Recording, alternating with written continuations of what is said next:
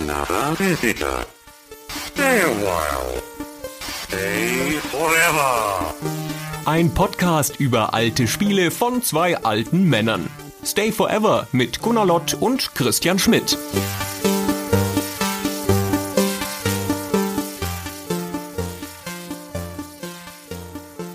Hallo Christian. Hallo Gunnar. Wir sprechen heute über The Last Express, aber ich dachte, wir nehmen das Fazit schon mal vorweg. Oh. Weil irgendwann um 2000 rum hast du auf der Seite Moby Games schon mal so ein Fazit geschrieben und dachte, das lese ich jetzt vor und dann reicht das ja auch eigentlich. Hier müssen wir gar nicht mehr so viel reden. das hat eine zeitlose Gültigkeit, was ich damals geschrieben habe, da bin ich mir sicher. Ich weiß es aber gar nicht mehr. Ich bin gar nicht auf die Idee gekommen, dass ich damals da was geschrieben haben könnte. Also ich bin jetzt überrascht, was du mir vorlesen wirst. Vor fast jeder Folge gucke ich vorher auf Moby Games nach, ob der Christian was zu geschrieben hat. Aber leider ist es mir erst zweimal gelungen, ihn damit zu überraschen. Aber er hat alles vergessen. Das ist so toll. Er hat alles vergessen. Dutzende von Artikeln geschrieben auf Moby Games. Alles vergessen. Das ist der Hammer. Stimmt, aber wirklich alles vergessen. Was war denn meine Meinung damals? Was war mein Fazit? Deine Meinung damals, ja, deine leichtsinnige, total angreifbare Meinung war damals, The Last Express ist ein schwaches Spiel. oder schwach als Spiel. Ah.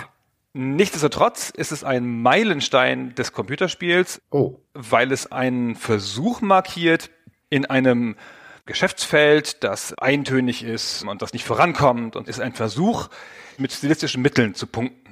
Und es hätte fast ein wirklich aufregender Interactive Movie sein können, aber es will zu viel Spiel sein. Es hätte einfach mehr Film sein müssen. Also ich habe das auf Englisch geschrieben, deswegen quälst du dich jetzt, glaube ich, gerade so. ja, genau. Ich wollte es nicht original auf Englisch vorlesen, ja. sondern habe es eben so live übertragen. Ja, das ist ja mal eine stürmische Meinung im Drang der Jugend dahingeschrieben. Da scheut man sich ja nicht vor den markigen Worten. Aber das ist nicht so weit weg von dem, was ich heute auch noch sagen würde. Vielleicht etwas feiner ausgearbeitet. Mal gucken. ja, wir haben jetzt Zeit, um einfach mal drüber zu sprechen. Ja, wir haben ja jetzt Zeit, genau. Wir reiterieren das jetzt in verschiedensten Ausfertigungen. Und am Ende kommen wir zum Schluss, dass du doch recht gehabt hast. Aber mal gucken. Okay, also wir haben jetzt in schöner Dramaturgie das Ende vorweggenommen und die Frage ist jetzt, wie kommen wir dahin, wenn wir dann vom Anfang anfangen. Aber da wir über ein Adventure-Spiel reden, das ganz enorm von seiner Geschichte lebt und den Geschichten, die es erzählt und der Art und Weise, wie es gestaltet ist und was da passiert, spreche ich an dieser Stelle ausnahmsweise mal eine explizite Spoilerwarnung aus. Das machen wir ja sonst nicht. Aber wenn man sich jetzt diese Episode anhört, gibt es danach sicher noch viele Überraschungen im Spiel, aber die wesentlichen Punkte könnte es sein, dass wir die ansprechen werden. Wer es also unbeleckt nochmal erleben möchte, sollte vielleicht das Spiel vorher spielen. Er wird von uns gespoilert werden. So viel ist sicher. Ja, man kann es fast nicht vermeiden, so ein paar Wendungen zu verraten und ein paar Rätsel zu verraten. Rätsel. Na gut. Okay, dann Achtung, jetzt weghören, ne? Jetzt und dann am Ende könnt ihr nochmal zurückkommen. Ich sag dann Piep und dann könnt ihr wieder reinhören. Okay, wo fangen wir an? Ganz vorne mit dem Setting? Ja, genau. Was ist das für ein Spiel? Was machen wir da? Also erstmal ist es ein Adventure, aber kein klassisches Point-and-Click-Adventure, wie es zu der Zeit üblich war, sondern es hat ein paar besondere Mechaniken. Aber ich würde eigentlich zuerst mit der Geschichte anfangen wollen. Die Zeit, die du gerade erwähnt hast, ist das Jahr 1997, das noch schnell dazu gesagt. Genau, 1997 ist es erschienen von Bruder, Bruderband. Bruderband? Bruder Wir haben es doch mal extra gelernt für irgendeine Folge, wie man es richtig ausspricht. Und jetzt wollte ich schon wieder Bröderbund sagen, aber das ist es wahrscheinlich gar nicht. Ah, ich wollte es vorher nachgucken, ey. Naja, jedenfalls, also von dieser Firma kommt 1997 ein ambitioniertes Invention, das bereits seit 1993 in Entwicklung ist und das heißt The Last Express. So, jetzt aber erstmal kurz zum Setting, weil das Setting ist, finde ich, das, was das Spiel in großen Teilen bestimmt und da, wo es am meisten Erfolg hat, würde ich fast sagen. Ja. Das Spiel spielt im Juli 1914. Das ist kurz vor dem Ersten Weltkrieg.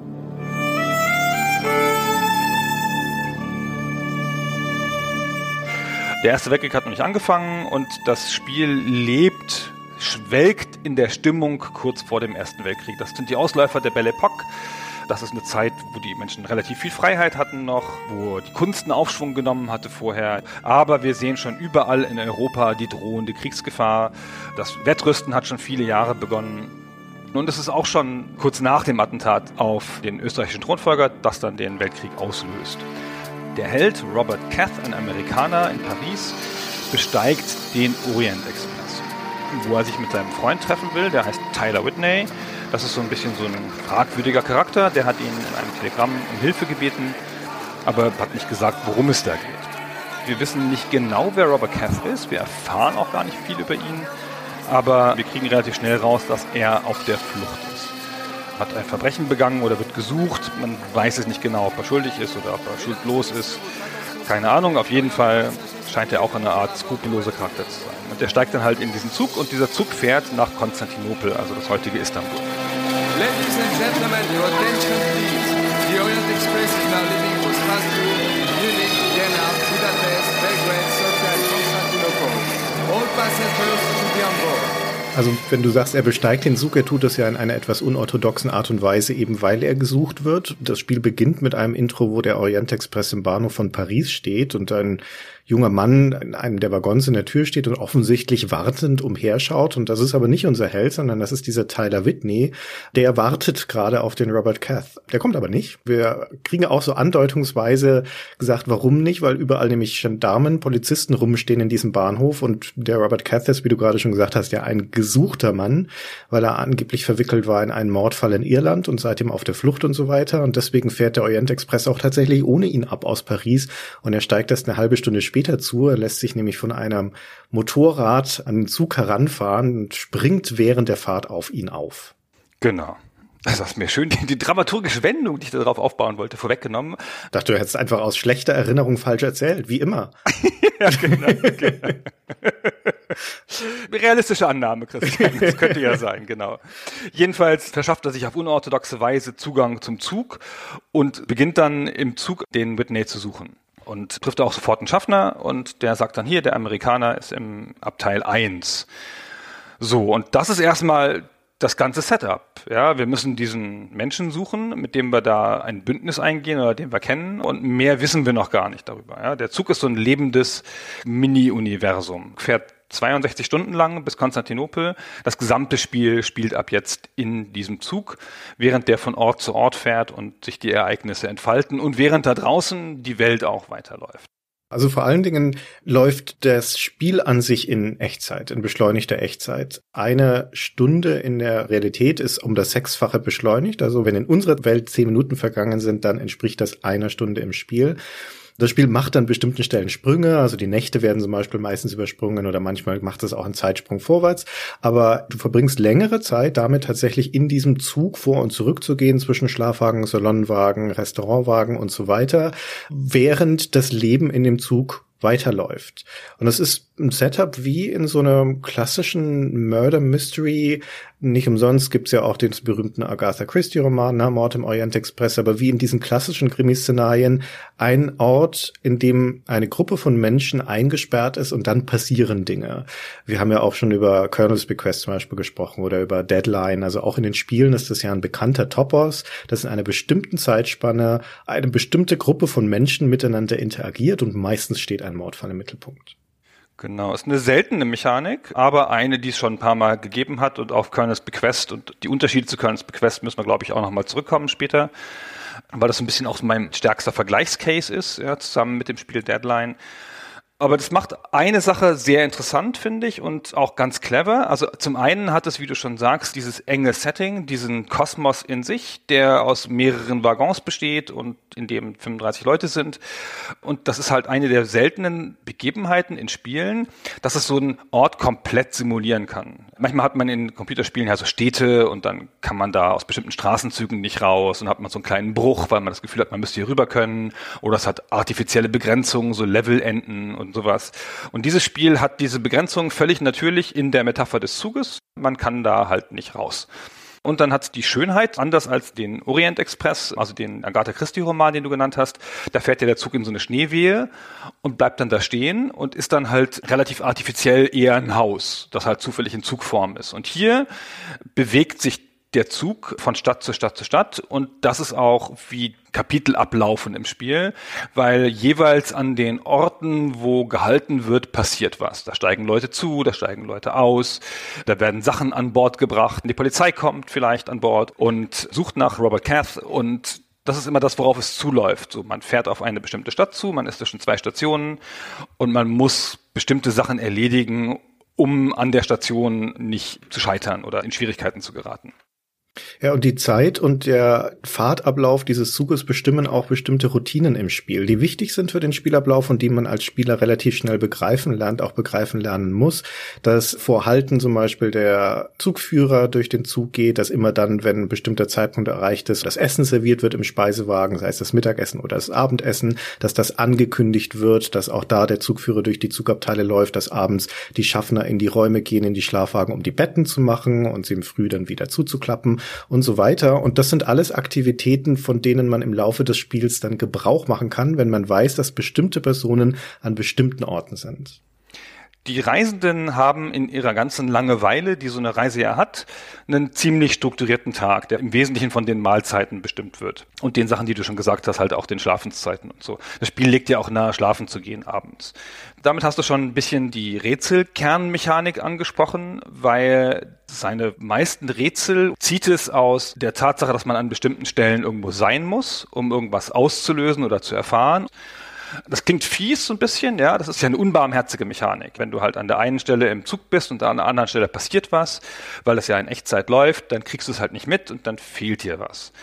Das Spiel ist aber einigermaßen großzügig damit, zumindest an manchen Stellen, weil es dir manchmal mehrere Chancen gibt, ein Ereignis auszulösen oder das Ereignis sich sozusagen selber auslöst, wenn du es nicht ausgelöst hast und weil es eine Mechanik hat, um die Zeit zurückzudrehen. Wenn du das Gefühl hast, du hast irgendwas verpasst oder du hast wirklich einen großen Fehler gemacht, dann kannst du die Zeit zurückdrehen. Du hast eine Uhr im Menü und dann kannst du daran zurückgehen und auch wieder nach vorne gehen, so weit wie dein weitester Fortschritt war.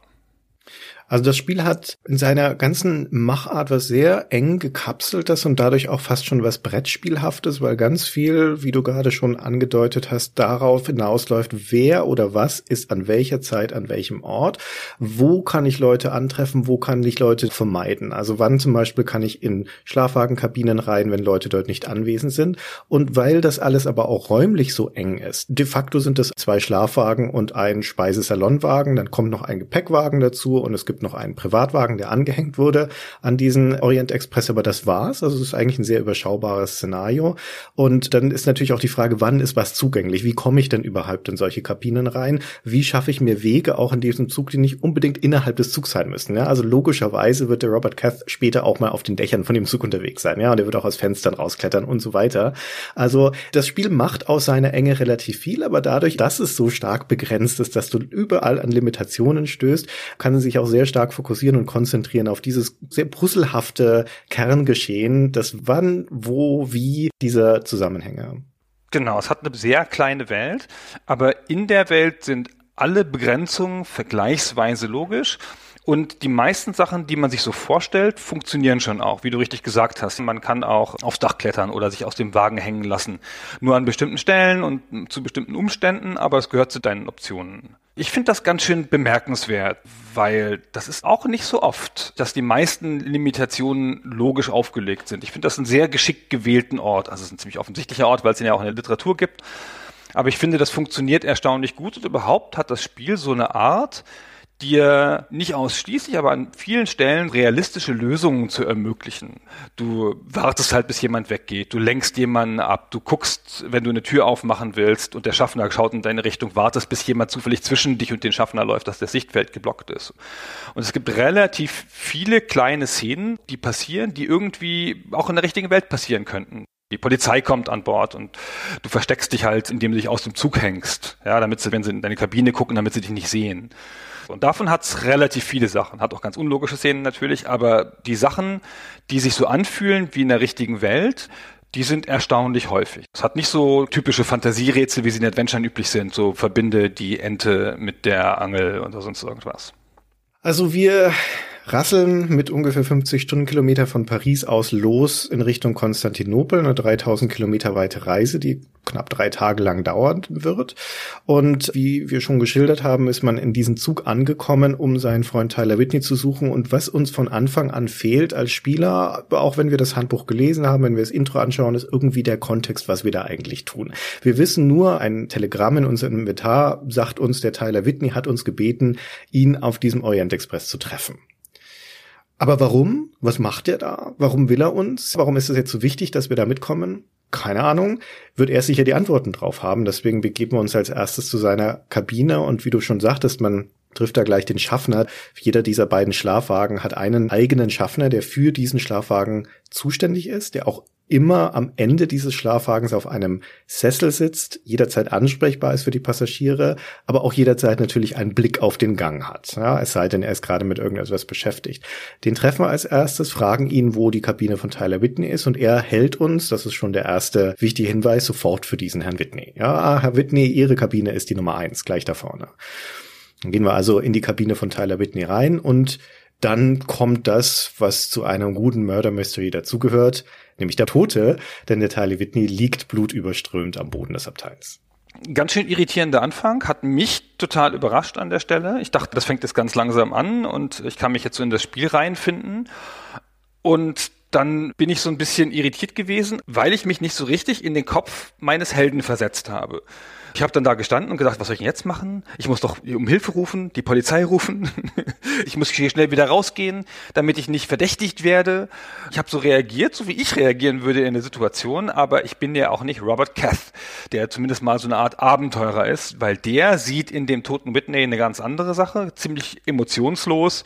Erkennt der eine Chance, dessen Identität anzunehmen, auch durch die Verwechslung des Schaffners, wie du schon gesagt hast, und sich in Zukunft für den Tyler Whitney auszugeben, weil er selber, Robert Cath wird ja gesucht von der Polizei.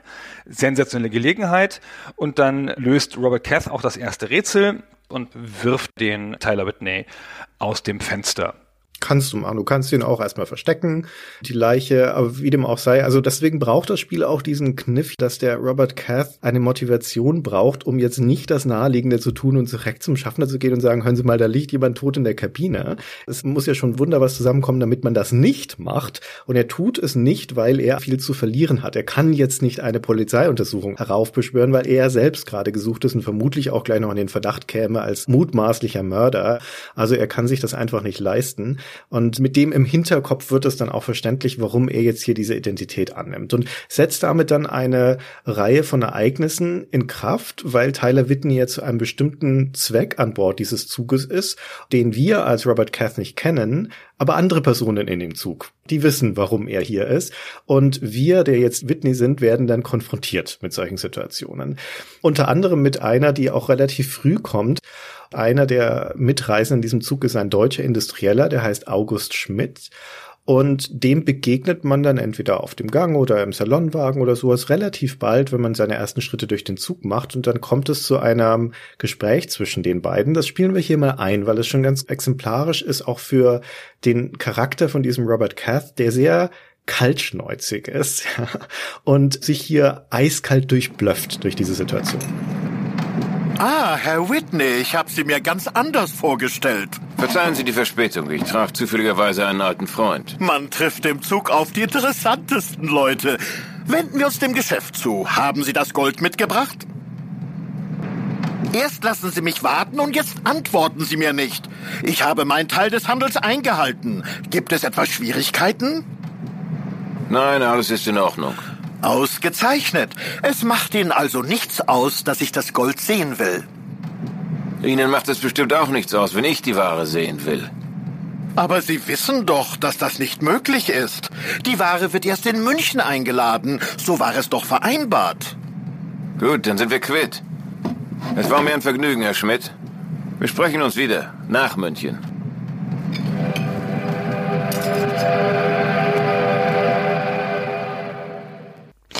Das ist so eine coole Stelle, finde ich, weil es so viel über diesen noch unbekannten Charakter zeigt. Bis dahin weiß man ja nicht viel über ihn. Und ab da weiß man, das ist schon ein harter Hund, der Kath. Ja, weil der halt so hoch pokert, er weiß überhaupt nichts. Er weiß nur, dass der Schmidt von ihm etwas erwartet, dass es ein Handel sein soll.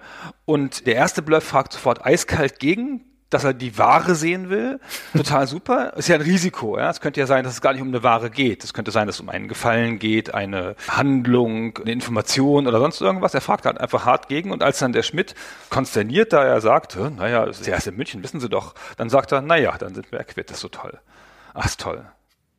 Was das Spiel wirklich clever macht, ne? aus einer Reihe von Dingen, die es clever macht, aber so im Erzählerischen ist, dass es uns hier in relativ schneller Folge auf Basis von einem sehr krassen Informationsdefizit verschiedene Dinge an die Hand gibt, wo Geheimnisse dahinter stecken. Also zum einen natürlich Whitney ist tot, ja, und das ist auch letztendlich der Hauptmotivationsstrang von Robert Cath, auch wenn er hier so pragmatisch reagiert, seine Hauptmotivation ist herauszufinden, was ist da passiert? Wie ist er zu Tode gekommen? Und dann kommt aber hier jetzt in dem Einspieler, den wir gerade hatten, schon dazu, also irgendwas ist hier mit Gold, ne? Irgendeine Ware soll hier noch ausgetauscht werden. Was hat es damit auf sich? Und es dauert nicht allzu viel länger im Spiel. Da kommt der nächste Plot-Anknüpfungspunkt. Dann wird man nämlich gebeten von dem Schaffner, wird man informiert, dass der Mensch, der diesen privaten Eisenbahnwaggon angehängt hat in den Neuen Express, mit einem sprechen möchte. Ein Mann namens Kronos. Lass ganz kurz davor noch innehalten, bevor wir zu Kronos gehen, weil ich finde, man kann hier ganz hübsch aufzeigen, an einem ganz frühen und einfachen Beispiel, wie das funktioniert mit der Konsequenz von Handlungen. Weil wenn man das so macht, wie wir eben erzählt haben, also man stellt sich beim August Schmidt, dieser wichtigen Figur im Spiel, als Tyler Whitney vor, dann erkennt er einen nicht, weil er Tyler Whitney nicht persönlich kennt und dann setzt es diese Folge von Sachen in Gang, wie wir es eben beschrieben haben. Aber man kann auch einfach nicht in die Kabine gehen, den Tyler Whitney nicht finden und direkt zum August Schmidt in den Wagen gehen und sich als Robert Cass vorstellen. Und dann löst man eine ganz andere Sache aus, weil dann rennt der in Panik, also die Figur selbst gesteuert, rennt in Panik zur Kabine von Tyler Whitney, reißt die Tür auf und findet da den Toten und dann ist das Spiel vorbei. Das fand ich ganz cool, dass man ganz früh im Spiel, wenn man beide Wege geht, was ja leicht passieren kann, dass man da schon sehen kann, aha, so logisch agieren die Figuren, wenn man bestimmte Fehler macht. So. Und das ist auch ganz typisch dafür, weil das Spiel baut einem Sackgassenmöglichkeiten. Jede Menge sogar. Massenhaft und das ist eine der frühen. Natürlich ist eine andere, einfach vom Schaffner die Leiche finden zu lassen und man kann sich auch besudeln mit dem Blut von Whitney und dann rausgehen, dann sieht er das Blut und dann wird man auch festgenommen. Ich bin in den ersten Minuten immer sofort gleich mal gestorben, ein paar Mal, ja, und hatte dann gleich so wieder ein Gefühl davon, von der Harschheit des Spiels und ich habe das auch nämlich damals, 97 gespielt und habe es relativ früh aufgesteckt. Ich habe es nicht durchgespielt. Nach zwei Stunden hatte ich schon keine Lust mehr auf das Spiel. Das war sehr schade, weil es wird ja dann hinterher noch besser. Man muss sich nur am Anfang sehr daran gewöhnen. Aber ne, ich wollte nur erklären, so Ursache und Wirkung, wie das funktioniert hier in dem Spiel. Ja, das ist schon ein gutes Beispiel, weil das Lernen durch Zuckerbrot und Peitsche ist in diesem Spiel hauptsächlich die Peitsche, aber es ist trotzdem noch ein Lernen und zum Glück auch relativ früh, weil wichtig ist ja der Zeitablauf, ne, dass bestimmte Dinge zu bestimmten Zeiten passieren und dass deswegen auch eine gewisse Art von Dringlichkeit herrscht, weil halt du automatisch Zeitpunkte hast, bis zu denen Sachen passiert sein müssen. Wenn du die Leiche von dem Teiler nicht entweder versteckst oder entsorgst, dann wird spätestens dann, wenn der Schaffner in die Kabinen geht, um die Betten zu machen, ihm auffallen, dass da eine Leiche drin liegt und dann ist das Spiel an der Stelle vorbei. Das dauert auch nicht so lang, weil wir beginnen ja schon am späten Nachmittag um 17.30 Uhr sowas und ich glaube, gegen 19 oder 20 Uhr kommen die Schaffner vorbei und machen die Betten. Und das Spiel kündigt das aber ganz logisch und clever auch an, weil der Schaffner arbeitet sich von hinten nach vorne durch den Waggon durch, klopft immer an die Tür, sagt, Monsieur, ich mache jetzt die Betten und deine Kabine ist die letzte, die er erreicht. Das heißt, wenn du in dem Zeitpunkt in dem Waggon bist, weißt du auch schon, was da auf dich zukommt. Du hast noch eine gewisse Vorwarnung. Und wenn du mit den Blutflecken an deinem Jackett aus der Kabine trittst, bemerkt der Schaffner das sofort. Das heißt, das Spiel bringt dir auch dabei dabei, pass auf, die Personen im Zug beobachten, ja, die sehen auch Dinge. Das wird vom Spiel nicht so wahnsinnig stark gespielt, aber es spielt ab und zu mal eine Rolle und an dieser Stelle zum Beispiel auch. Genau. Und da hast du schon relativ viel gelernt.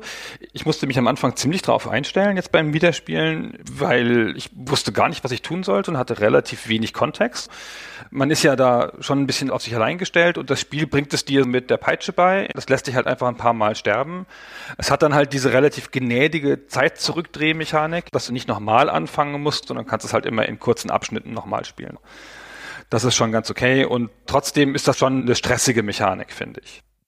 Dieses Zeit zurückdrehen übrigens, ne, der Jordan Magner, der dahinter steckt, wir werden nachher noch zu der ganzen Entstehungsgeschichte des Spiels kommen, das ist ja der Prince of Persia Mensch, der dann später in den 2000ern auch an der Wiederaufleben von Prince of Persia in der Sands of Time Trilogie beteiligt ist und eines der zentralen coolen Features ist ja das Rückspulen von Zeit und ja, wo kommt's her? Also höchstwahrscheinlich aus diesem Spiel, weil da hatte der Magner die gleiche Idee schon mal. Ja, das scheint er irgendwie zu mögen, das Feature. Es ist ja auch wirklich nett. Es gibt ja auch keine Safe Games per se in dem Spiel. Du speicherst ja nicht selbst, sondern das ist wie eine VHS-Aufnahme, muss man sich das vorstellen, in der du zurückspulen kannst. Das Spiel merkt sich alles, was passiert ist, auf diesem Zeitstrang, auf der Fahrt dieses Zuges.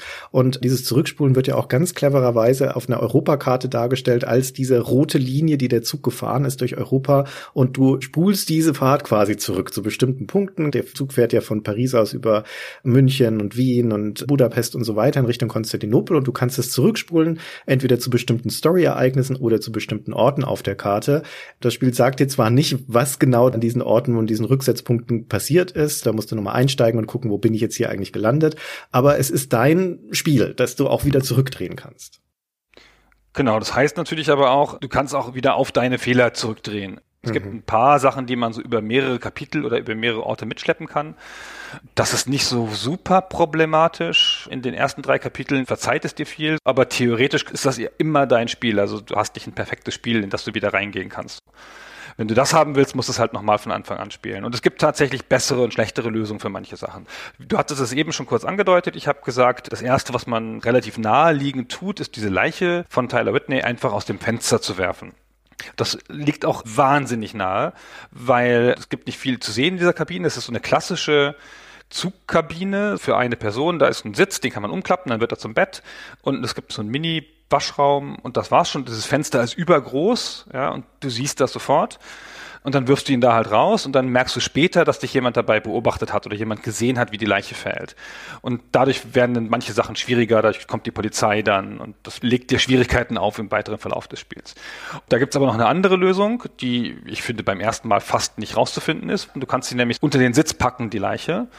Ziemlich makaber, ja, die riecht doch bestimmt auch dann oder so, aber weiß ich nicht, ja. Also die packst du dann sozusagen in dein Bett und klappst das so runter. Und dann hast du noch eine Gnadenfrist gewonnen, nämlich bis der Schaffner kommt und das Bett Bett machen will. Und dann musst du sie doch noch aus dem Fenster werfen, aber dann wirfst du zum günstigeren Zeitpunkt aus dem Fenster und dann sieht's niemand. Dann ist Nacht, dann ist schon dunkel. Und das ist eine ganz schöne Art, finde ich, so damit umzugehen. Da bin ich das erste Mal so richtig schon in Schleudern gekommen, so ganz früh, weil es ist ein riesen Blutfleck auf dem Boden. Und ich dachte, warum soll ich denn jetzt den rauswerfen? Das ist doch jetzt nicht zu retten. Ja? Ob der Typ hier liegt oder der Blutfleck gesehen wird, das wird doch in jedem Fall bemerkt. Aber magischerweise, der Schaffner sieht den Blutfleck nie. Ja, den sieht erst jemand anders, später mit besseren Augen. Ja, aber auch nur, weil man ihn darauf hinweist. Ja, weil du hinguckst, genau, ja. ja. genau so. ja. Wo ist denn der Tyler? Huh, guck zu Boden. Ach so, da. Ah. Und ah, das ist ein bisschen komisch. Das hat mich aber total aus der Bahn geworfen da am Anfang, weil ne, in diesem realistischen Gefühl, das das Spiel einem vermittelt, habe ich gedacht, das muss doch jemand bemerken. Das kann ja nicht sein. Es legt einem nicht so eine Ingame-Logik nahe, sondern ich habe das Gefühl gehabt, den Blutfleck muss man bemerken. Naja, ist ja wurscht. Also um die Geschichte noch schnell fortzusetzen, was so diese etwas komplizierte Ausgangssituation ist, man wird dann in den Privatwaggon gerufen zu jemanden, der sich selbst Kronos nennt, ein sehr gediegener Gentleman, gut gepflegter Bart, etwas fremdländischer Teint, wird als Hoheit angesprochen, ist wohl ein Prinz, niemand weiß so recht, wer ist das, ein Sammler von Kunst, hat er wirklich irgendeinen Hintergrund, einen Adeligen, wo kommt er her, wird alles nicht aufgeklärt, spielt auch keine Rolle, es geht eigentlich nur um die Bedeutung dieser Person, er hat offensichtlich genügend Einfluss und Geld, um einen eigenen privaten Wagen Haken da ranhängen zu lassen und er hat eine Vereinbarung mit Tyler Whitney. Robert Cath weiß von nix, blöfft sich auch da wieder durch. Der Kronos weiß, dass er nicht Whitney ist. Er weiß, dass er Cath ist. Der Kronos kennt sich sehr gut aus, offensichtlich, weiß sehr viel, sagt sehr wenig. Aber er sagt, okay, der Deal, den ich mit Tyler hatte, den habe ich halt jetzt mit dir. Bring mir das, was ich haben möchte und ich werde dich reich belohnen. Schickt er uns wieder weg. Okay, also offensichtlich möchte dieser industrielle August Schmidt Gold von uns. Der Kronos möchte einen Kunstgegenstand von uns abkaufen und dann kommt, wie du gerade schon angedeutet hast, in unsere Kabine auch noch ein Serbe namens Miloš, der offensichtlich auch mit Tyler verabredet ist und uns fragt, wo er ist.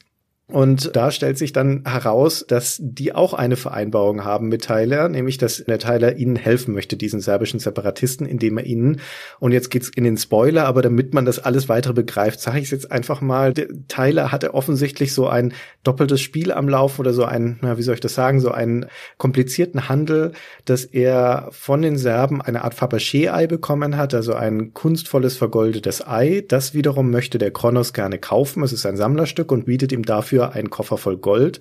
Mit diesem Gold wiederum wollte Tyler den August Schmidt bezahlen, der ihm Waffen liefert. Und diese Waffen wiederum sollten die Separatisten bekommen, die das Ei gesponsert haben. So, also es ist eine ganz schöne Dreiecksgeschichte, in die sich der Tyler da verstrickt hatte. Und jetzt haben wir ja den Platz eingenommen von ihm und versuchen das überhaupt erstmal zu begreifen, was hier los ist. Ja. Weil das ist schon mal das erste Ding. Weil alles das, was du gesagt hast, wissen wir ja nicht. Wir wissen nur Bruchstücke davon. Wir wissen, dass der Milosch irgendwas von uns will, aber noch nicht ganz genau, was das alles ist. Wir wissen, dass wir einen Kunstgegenstand haben müssen und wir wissen, dass noch ein Deal stattfinden soll. Wir wissen nicht, dass das eine mit dem anderen bezahlt werden muss und sich dann ein logischer Kreis ergibt in Idealform. Kann man ahnen, aber ich wusste es zu dem Zeitpunkt noch gar nicht. Es hat sich mir erst langsam erschlossen, muss ich sagen. Ja. Und dann ist ja noch die Tatsache, dass Tyler tot ist. Na, das ist ja dann auch noch ein Geheimnis, für das wir jetzt schon mal mindestens mehrere Parteien haben, die ja was von Tyler wollten.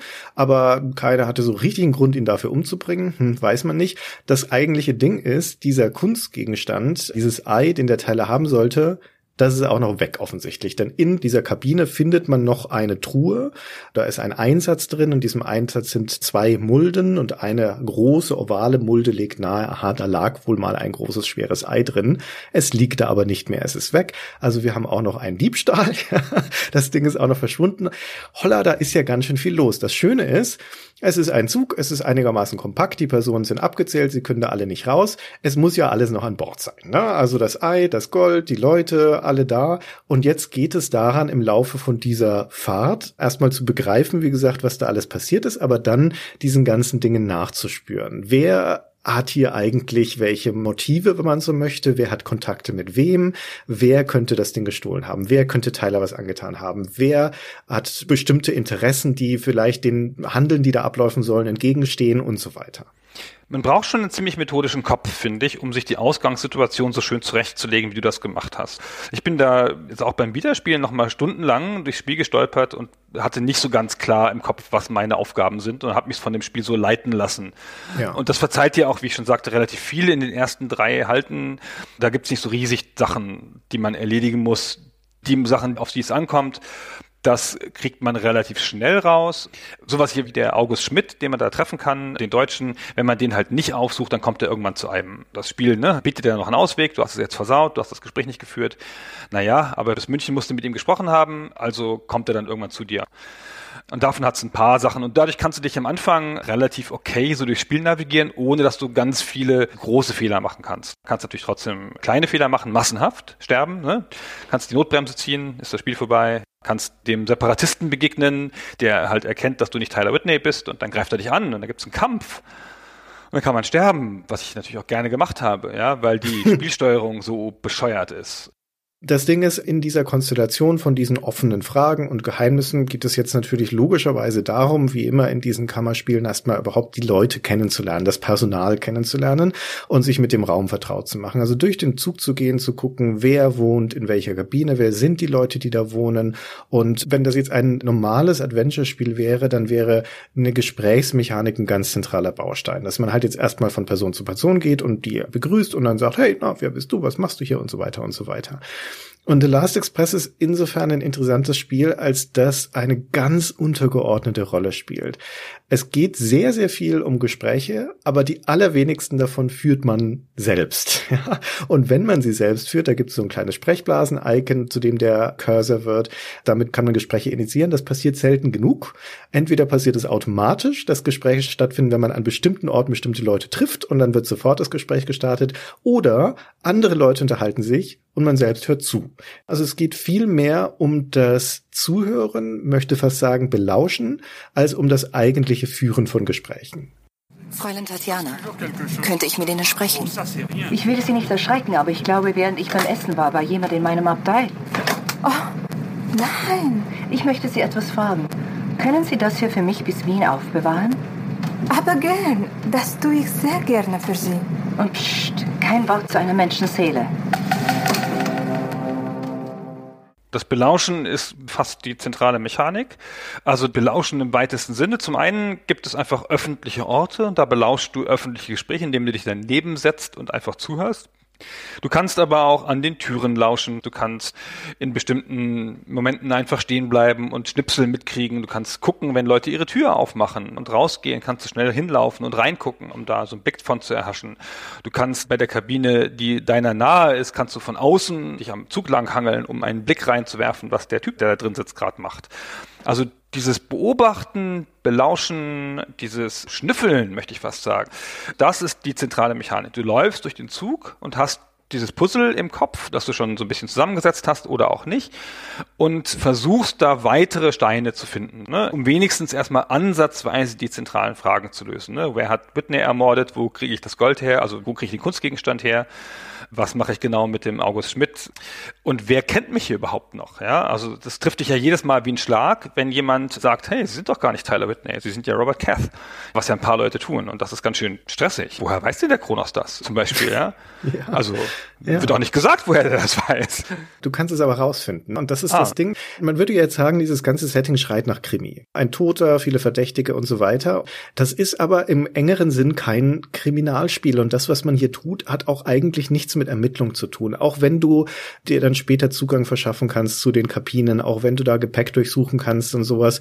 In den allerwenigsten Fällen ist es so, dass du da jetzt irgendwie Beweismaterial finden würdest. So, aha, hier liegt der Zigarettenstummel, wer raucht diese Marke und sowas. Du findest zwar am Anfang in der Kabine von Tyler einen Schal mit Initialen drauf, aber da ist eigentlich ziemlich schnell sehr klar, wem der gehört und das spielt auch keine große Rolle mehr im weiteren Spiel. Es ist nicht so, dass man da am Ende quasi dem das unter die Nase halten würde und sagen würde, aha, hier ist Beweisstück A, du warst zu Zeitpunkt B in Kabine C oder sowas. Das ist gerade egal. das, was man hier eigentlich macht, ist eine Art Thriller, wenn man das so möchte, eine Thriller-Handlung zu erleben oder eine Abenteuerhandlung zu erleben. Und um deren Fortschritt zu gewährleisten, muss man an bestimmten Orten bestimmte Dinge tun oder überhaupt anwesend sein.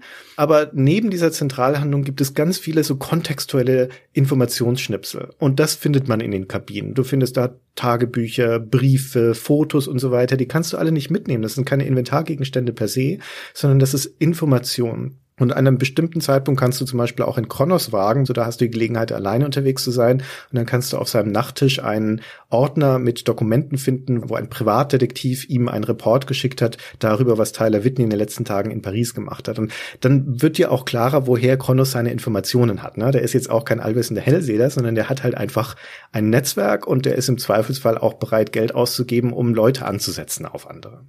Deine Hauptaufgabe, abgesehen davon, dass du natürlich Sachen rauskriegen willst, ist es eigentlich ja zu überleben. Ja. Du musst ja Robert Cath beschützen, der auf verschiedenste Arten gefährdet ist. Durchs Erkanntwerden, durch die Polizei, durch diesen unbekannten Mörder. Also du bist nicht so derjenige, der die Handlung treibt. Ja, du bist mehr ein Gast in dieser gefährlichen Welt, in diesem gefährlichen Kammerspiel voll Macht und Tod und Intrige. Und du musst halt gucken, dass sich das nicht zermalmt, dass du da nicht zwischen die Interessen gerätst und dass du die Bälle in der Luft hältst, die der Teiler für dich hochgeworfen hat, ja. Das ist ein ganz schön erfrischender Ansatz, weil in 90 Prozent von solchen Settings wärst du der Kommissar. Hm. Ja, wärst du eine Kraft, die mit einer externen Macht ausgestattet ist oder mit einer Sonderfunktion oder mit einer besonderen Spielmechanik, Informationen sammeln, Informationen vergleichen oder sowas. Und das ist alles nicht. Du bist halt ein Fremder und du kannst halt die Informationen nur finden, indem du dich sozusagen heimlich bewegst und keine Konfrontationen eingehst. Später gehst du auch Konfrontationen ein, aber anfangs musst du sehr genau aufpassen. Und für dieses Informationssammeln gibt es keine Spielmechanik. Die kannst du dir anschauen, die Sachen, und es gibt ein paar Sachen, die du mitnehmen kannst, aber die meisten Sachen verbleiben am Ort und dann musst du sie einfach merken. Und entweder weißt du sie oder du weißt sie nicht. Das Spiel hat viel mehr Informationen, als du jemals brauchen kannst. Also es passieren Dinge um dich herum und diese Dinge passieren, auch wenn das Spiel eine gewisse Flexibilität hat im Zeitablauf. Manche Leute machen manchmal Sachen etwas früher, im nächsten Spieldurchgang machen sie sie etwas später und so weiter. Aber es hat doch eine ganz zwingende Dynamik, die immer auf bestimmte Ereignisse hinausläuft.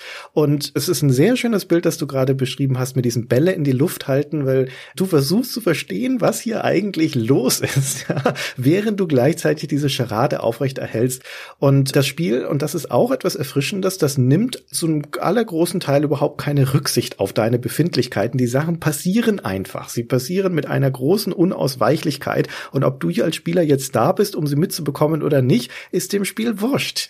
Nur ganz, ganz selten mal kommt es dir ein bisschen entgegen und platziert Dinge so oder hat ein bestimmtes Zeitfenster, in dem du Sachen machen kannst, also in dem du bestimmte Konfrontationen zum Beispiel mitbekommen kannst oder sowas. Aber wenn du das verpasst, na ja, der Zug fährt einfach weiter. Deswegen gehört dieses Zurückspulen, das ist nochmal erleben, auch das mehrmals auch mit dazu. Und ich sage das auch gleich nochmal als, wie ich finde, ganz wichtigen Hinweis. The Last Express ist eines der Spiele, die beim zweiten Spielen viel mehr Spaß machen als beim ersten. Weil das Wissen, das man dann aus dem ersten Durchspielen mitbringt, das Wissen über die Geschehnisse und schon so die Basismotivationen im zweiten Spielen ergänzt wird durch all die Dinge, die man dann noch erlebt. Und man wird beim ersten Durchspielen viele Dinge verpassen. Das geht eigentlich gar nicht anders, wenn man nicht ständig zurückspult. Und das Bild von dem, was in diesem Zug so alles vor sich geht, ist beim zweiten oder sogar beim dritten Durchspielen kompletter als vorher. Und deswegen macht es mehr Freude, auch wenn die Handlungen, die man tut, eigentlich die gleichen sind. Ja, aber du weißt mehr darüber. Also ganz viel von dieser Unausweichlichkeit der Ereignisse wird natürlich einfach von außen durch den fahrenden Zug und durch die Haltestellen einfach nahegelegt. Aber der andere große Teil kommt davon, dass die Figuren eine Agenda haben. Die haben Sachen vor. Und es gibt Konstellationen, die miteinander konkurrieren. Kommen wir gleich zu, wenn wir die Figuren ein bisschen beschreiben. Also Leute, die sich nicht leiden können und sowas in der Art. Und dadurch entsteht diese Dynamik. Und das Interessante ist, beim zweiten Durchspielen spielst du nicht per se nur zum Optimieren, wie es halt auch eine typische Mechanik ist in Spielen, die einen Zeitablauf haben, sondern du verstehst Sachen besser. Du verstehst jetzt, warum sie das tun, weil jetzt durchschaust du sie besser, weil du jetzt die Informationen hast, die du vielleicht erst später findest. Und das macht den zweiten Spieldurchgang sehr reich, finde ich, das stimmt. Wir machen mal ein kurzes Beispiel, damit es etwas greifbarer ist und vor allem, weil hier, wenn wir das gleich einspielen, auch noch eine Sache schon offensichtlich wird, die enorm wichtig für das Spiel ist und die wir noch überhaupt nicht erwähnt haben. Wir sind ja auf diese ganze Stilistik und sowas noch nicht eingegangen, aber das wird dann noch kommen, weil der nächste Einspieler ist komplett in Russisch. Und der ist auch im Spiel komplett in Russisch. Ne? Es ist einfach eins zu eins so, wie es passiert, weil da zwei Leute aufeinandertreffen, nämlich ein russischer Monarchist, Graf Obolensky, mit seiner Nichte, die ihn im Zug begleitet, der Tatjana. Und die werden hier in diesem Einspieler angesprochen von einem jungen Russen namens Alexei. Und das hört sich so an. Василий Александрович, меня зовут Алексей Дольников. Мне кажется, что вы знали моего отца. Да, знавал я одного Дольникова. Петра Николаевича. Хороший был человек, набожный. Сын у него был. Опозорил и отца, и всю семью свою. Пойдем, внученька. Устал я малость. Василий Александрович, сколько тысяч вы заточили в тюрьмы и замучили во имя вашей веры? А? Или вы счет потеряли? Glaube, Sie haben einen recht guten ersten Eindruck gemacht.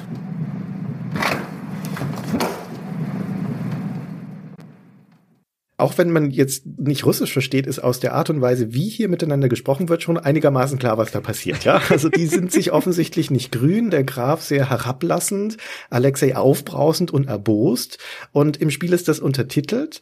Also man bekommt schon mit, was da passiert. Der Alexei spricht den Grafen an, ob er sich an ihn erinnert der Obolensky sagt, ich erinnere mich an deinen Vater und er hat einen Sohn, der der Familie Schande bereitet. Ich weiß nicht mehr genau, wie er sagt. Und daraufhin schreit Alexei, wie viele Leute der Graf auf dem Gewissen habe. Also die beiden geraten hier in ein Clinch. Das ist auf ganz viele Arten toll. Zum einen, weil es eine dieser Konstellationen ist, wo Leute aufeinander schon zurennen mit einem Konflikt. Also wie du eben gesagt hast, der eine ist ein Monarchist und der andere ist ein Anarchist, also richtig stark konkurrierende Weltanschauung. Der Alexei ist also ein enttäuschter Sohn einer Aristokratenfamilie und hat sich halt geschworen, dieses tyrannische System zu beseitigen. Ich habe mit dem zuerst gesprochen, bevor ich dieses Gespräch belauscht habe, mit dem anderen Russen. Und dann hat er mir gleich das Ohr abgekaut mit lauter Ideologiezeug. Ich so, hier, willst du das mal vorlesen? Ich habe hier so ein Blatt gefunden, wo so was Russisches draufsteht. Er so, ja, das ist ein Märchen. Man weiß ja, die Märchen sind nur zur Unterdrückung des Volkes da. Bla bla bla bla bla. Ja, dann lernst du ihn gleich kennen in dieser ideologischen Haltung. Das andere Tolle an diesem Gespräch ist aber, dass es halt auf Russisch ist. Und das ist so stark und das gibt es so selten in Spielen und auch in Filmen übrigens. Das Spiel scheut sich nicht, obwohl es natürlich für eine amerikanische Zielgruppe ist, es scheut sich nicht, die Texte unübersetzt zu lassen, also ohne Synchronisation zu lassen. Aber die Metapher ist, dass der Robert Cath mehrere Sprachen spricht, also zumindest neben Englisch noch Deutsch und Russisch, und dass ihm durch die Untertitel angezeigt wird, was da gesprochen wird. Das ist auch insofern ganz hübsch, weil die Figuren kalkulieren damit, dass er ein doofer Amerikaner ist und die Sprache nicht spricht und sprechen dann in seiner Gegenwart, besonders die Franzosen, oft sehr despektierlich über ihn und über Amerikaner, der versteht es dann aber. Und das macht die ganze Stimmung so toll, weil du halt diese ganzen fremden Sprachen hörst du hast keine Sprachbarriere in dem Sinne, weil du kannst es ja lesen, also dir fehlen keine Informationen, du musst das nicht irgendwie komisch rauskriegen. Aber du hast dieses ganze Gefühl von Fremdheit, von Europa, so wie es der Cath ja wahrscheinlich auch fühlt, ja, in diesem multinationalen Hexenkessel, der Europa ist für so einen Amerikaner. Das ist wahnsinnig stark. Und es ist ja auch noch so, und auch das sieht man ganz selten selbst in Hollywood-Filmen, das ist von richtigen Sprechern gesprochen, also Leuten, die die Sprache als Muttersprache sprechen. Ich kann es beim Russischen nicht beschwören, logischerweise, weil mein Russisch nicht nicht so gut ist. Aber beim Deutschen ist es eindeutig ein Muttersprachler. Wenn der Deutsch sprechen soll, auch im amerikanischen Original, dann spricht der richtiges Deutsch. Das ist ganz super. Es sind alles Muttersprachler. Das, was wir jetzt in den Einspielern immer hören, ist die deutsche Version und die deutsche Version ist exzellent eingedeutscht. Wirklich exzellent. Von der Qualität der Sprecher fast noch besser als das Original, finde ich. Hier wird halt dann nicht Englisch gesprochen, sondern Deutsch miteinander. Das entwertet das ein klein bisschen, weil es im Original natürlich auch Leute gibt, die Deutsch sprechen eigentlich. Na, neben dem August Schmidt zum Beispiel auch noch eine Österreicherin, die Anna Wolf, die die weibliche Hauptfigur des Spiels ist. Die spricht aber immerhin auch im Deutschen dann mit einem klaren österreichischen Akzent. Also das ist auch im Deutschen sehr gut gemacht. Und diese Gespräche, die werden immer dann, wenn die Leute mit dem Cath auf Englisch sprechen, also in der deutschen Version auf Deutsch, Deutsch, dann werden die Gespräche auch tatsächlich übersetzt, dann aber mit einem passenden Akzent. Und das können wir anhand dieses Beispiels auch nochmal weiterführen, weil etwas später an dem Abend trifft man die Tatjana, die Nichte von dem Graf Opolensky, und dann entspinnt sich ein Gespräch mit dem Robert Cath, wo sie in Englisch oder in diesem Fall in Deutsch mit ihm redet, aber wo auch wieder thematisiert wird, dass sie ja eigentlich unterschiedliche Sprachen sprechen und dass aber viele Leute an Bord dieses Zuges auch mehrsprachig sind. Das klingt so. Haben Sie ein Streichholz? Sind Sie nicht etwas zu jung zum Rauchen? Monsieur, ich bin kein kleines Mädchen. Ich habe die Saison in Paris verbracht. Ich bin müde und möchte rauchen. Danke. Сто dem пришла. Вы говорите по-русски? Немного. Nur was meine Mutter mir beigebracht hat. Ein Amerikaner, der Russisch spricht. Dann haben Sie verstanden, was der Mann meinem Großvater sagte. Wer ist das? Sein Name ist Alexei.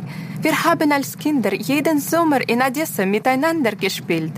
Ich weiß nicht, warum er sich mit meinem Großvater streiten will. Wie kindisch. Mit der Zeit wird er klüger werden. Wie Sie.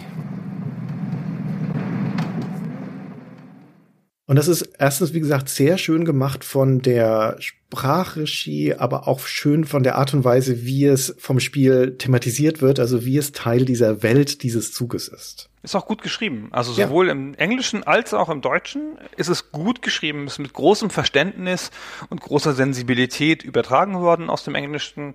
Oft sehr nah, aber nicht zu nah, finde ich. Es gefällt mir sehr gut, die deutsche Fassung. Stimmt schon.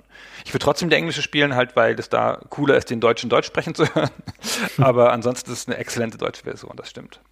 Also es dreht sich ganz viel eben um diese Gespräche und um die zugehörigen Charaktere, die man über die Gespräche dann kennenlernt. Entweder über die, die man selbst mit ihnen führt oder eben die, die man belauscht. Und die Tatsache, dass das unterschiedliche Personen sind, unterschiedlicher Nationalitäten, trägt natürlich auch noch zu diesem kosmopolitischen Charme bei, der ja auch zu dem Idealbild dieses Orientexpresses gehört. Also wir haben schon gesagt, da sind Franzosen an Bord, Serben, Österreicher, Deutsche, Russen und so weiter. Und die Nationalität spielt auch eine Rolle wiederum in ihrer persönlichen Motivation. Ah, da fällt mir eine Sache zu ein, die so typisch ist für diese Zeit, die man heute gar nicht mehr auf dem Schirm hat. Ich finde, als Deutscher heutzutage geht der Blick sehr nach Westen. Viele Leute sprechen Englisch, man guckt englische Filme, amerikanische Filme. Frankreich liegt sehr nahe, England und Amerika durch diese kulturelle Hegemonie. Man hat ein sehr starkes westliches Gefühl, ist sehr stark geprägt durch die angelsächsische Welt. Und zu der Zeit war man als Deutscher oder Deutschland insgesamt noch viel stärker verankert in der Mitte Europas mit einem viel größeren Nähe zum Balkan. Prag war ja lange Zeit eine deutschsprachige Stadt. Und so ist es auch hier durch die Tatsache natürlich auch, dass der von Westen nach Osten fährt, also in den Balkan fährt fährt und dann in die Türkei, ist der Amerikaner ein Exot. Und die Leute kommen alle aus den Balkanstaaten, aus Österreich, aus den Staaten, aus denen man da kommt. Und das ist ein Flair von Sprachen und Nationalitäten, das sehr gut in dieses Setting passt, finde ich. Das dem eine sehr starke Authentizität gibt, als wenn man jetzt hier eine Gruppe von Amis die begleiten würde.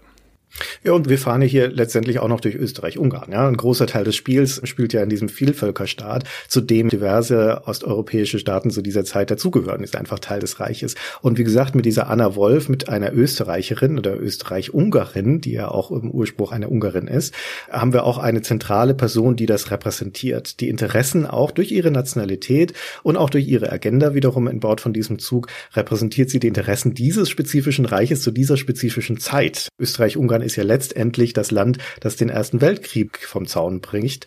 Und das hat natürlich dann eine besondere zeitgeschichtliche Bedeutung, dass also so eine Person auch an Bord ist.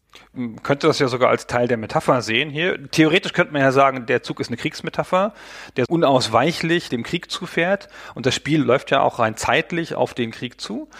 Und große Teile der Kriegsparteien sind hier auch an Bord. Du hast eben schon gesagt, die Dame aus Österreich-Ungarn. Dann gibt's die serbischen Rebellen, denen wir ja die Waffen verkaufen wollen, die hier an Bord sind. Ne? Deutsche, der Engländer alle irgendwie schon dabei und noch ein, ein französischer Sozialist sogar. ja. Und es ist ein französischer Wagen. Und die Franzosen reden auch über sowas, ja. Die Schaffner sind ja normale Leute. Die Leute sind natürlich alle reich, grundsätzlich oder adlig oder sonst irgendwas. Wer kann sich denn auch so eine Reise leisten im Orient Express? Aber die Schaffner, die reden dann auch über so Sachen, so, naja, sozialistische Revolution und so, hm, wie ist denn das hier? Die unterhalten sich dann auch über normale Probleme des Alltags, wie überhaupt relativ viele Gespräche geführt werden über Alltagsgeschehen, über Politik, über die deutsche Besetzung des Elsass, also ganz viele Sachen aus der Zeitgeschichte, die da jetzt gerade passiert sind und die drohende Kriegsgefahr natürlich, werden in Gesprächen immer mal wieder thematisiert.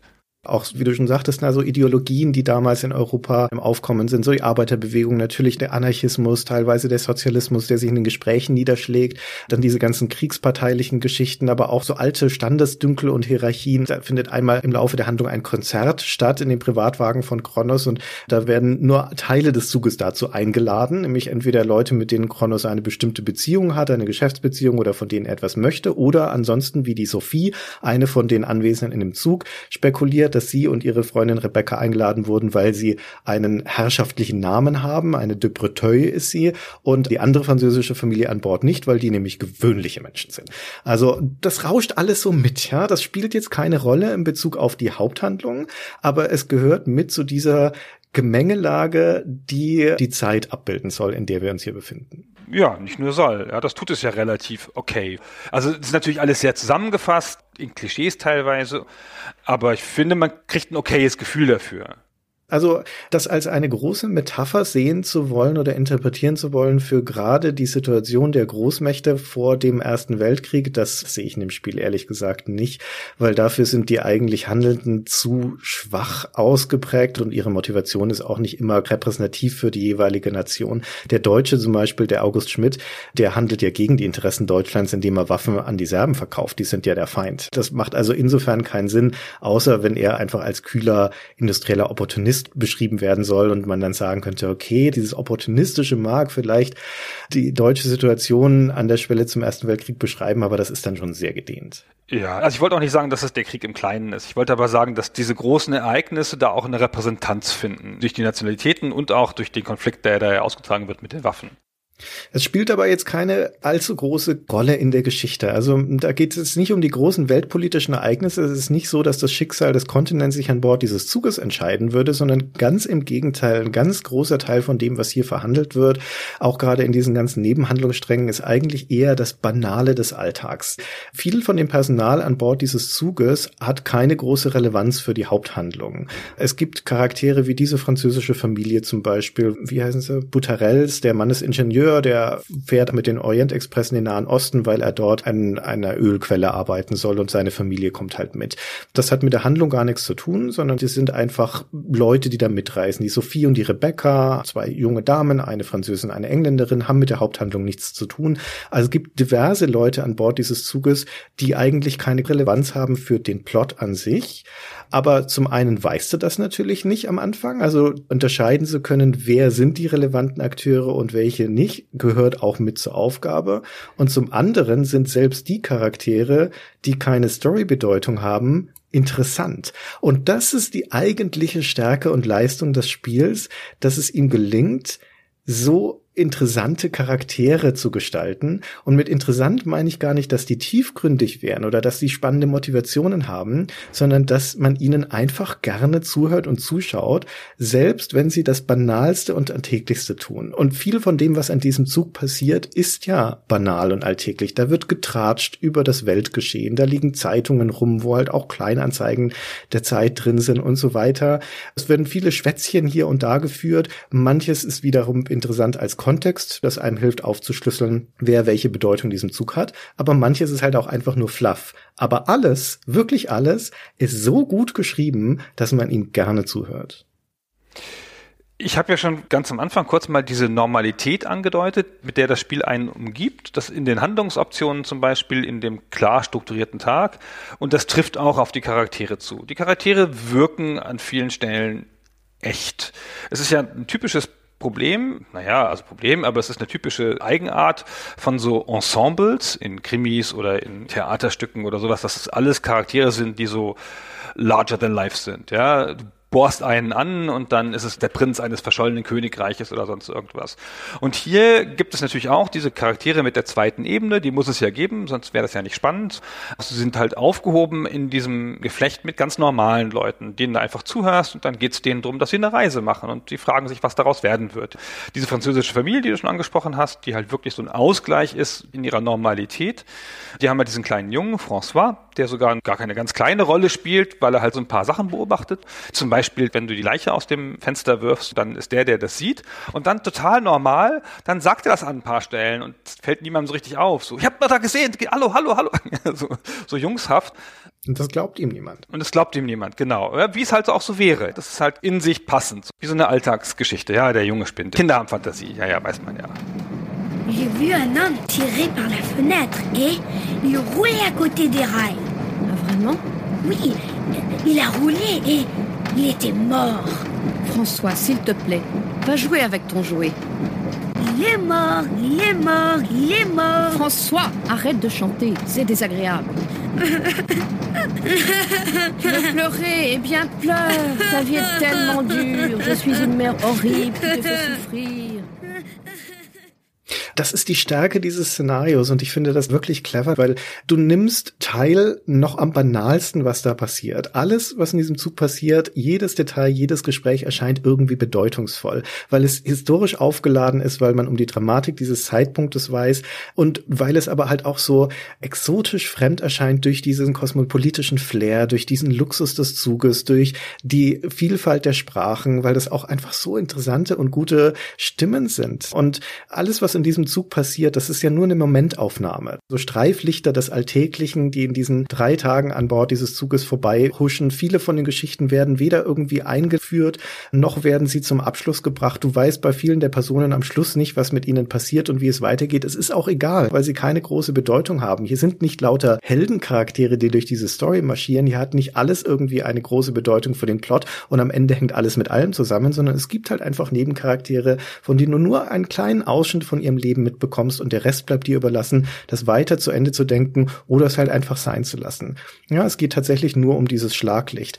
Und wie gesagt, es wirkt halt alles so bedeutungsvoll und so interessant, weil es dieses sehr starke Stilgetriebenheit hat. Um nochmal auf dieses Beispiel zurückzukommen, das du vorher schon genannt hast, nämlich wenn die beiden jungen Frauen, die Sophie und die Rebecca, sich das Maul zerreißen über den hübschen Amerikaner, der da reingekommen ist, gerade in das Abteil, dann tun sie das auf Französisch und denken, dass das der Kath nicht versteht. Wir wissen durch die Untertitelung aber, dass er es doch tut. Und selbst wenn man das jetzt aber nicht verstehen würde, was da besprochen wird, klingt es allein durch dieses wunderschöne Französisch, das da gesprochen wird, so, als wird da irgendwas Bedeutsames gerade besprochen. ja, und das hört sich so an. Regarde le beau jeune homme qui vient d'entrer. Sophie, ne t'inquiète pas, il ne comprend rien, il est américain. Si nous ne le regardons pas, il ne saura jamais que c'est de lui que nous parlons. Mon Dieu Impressionnant, hein?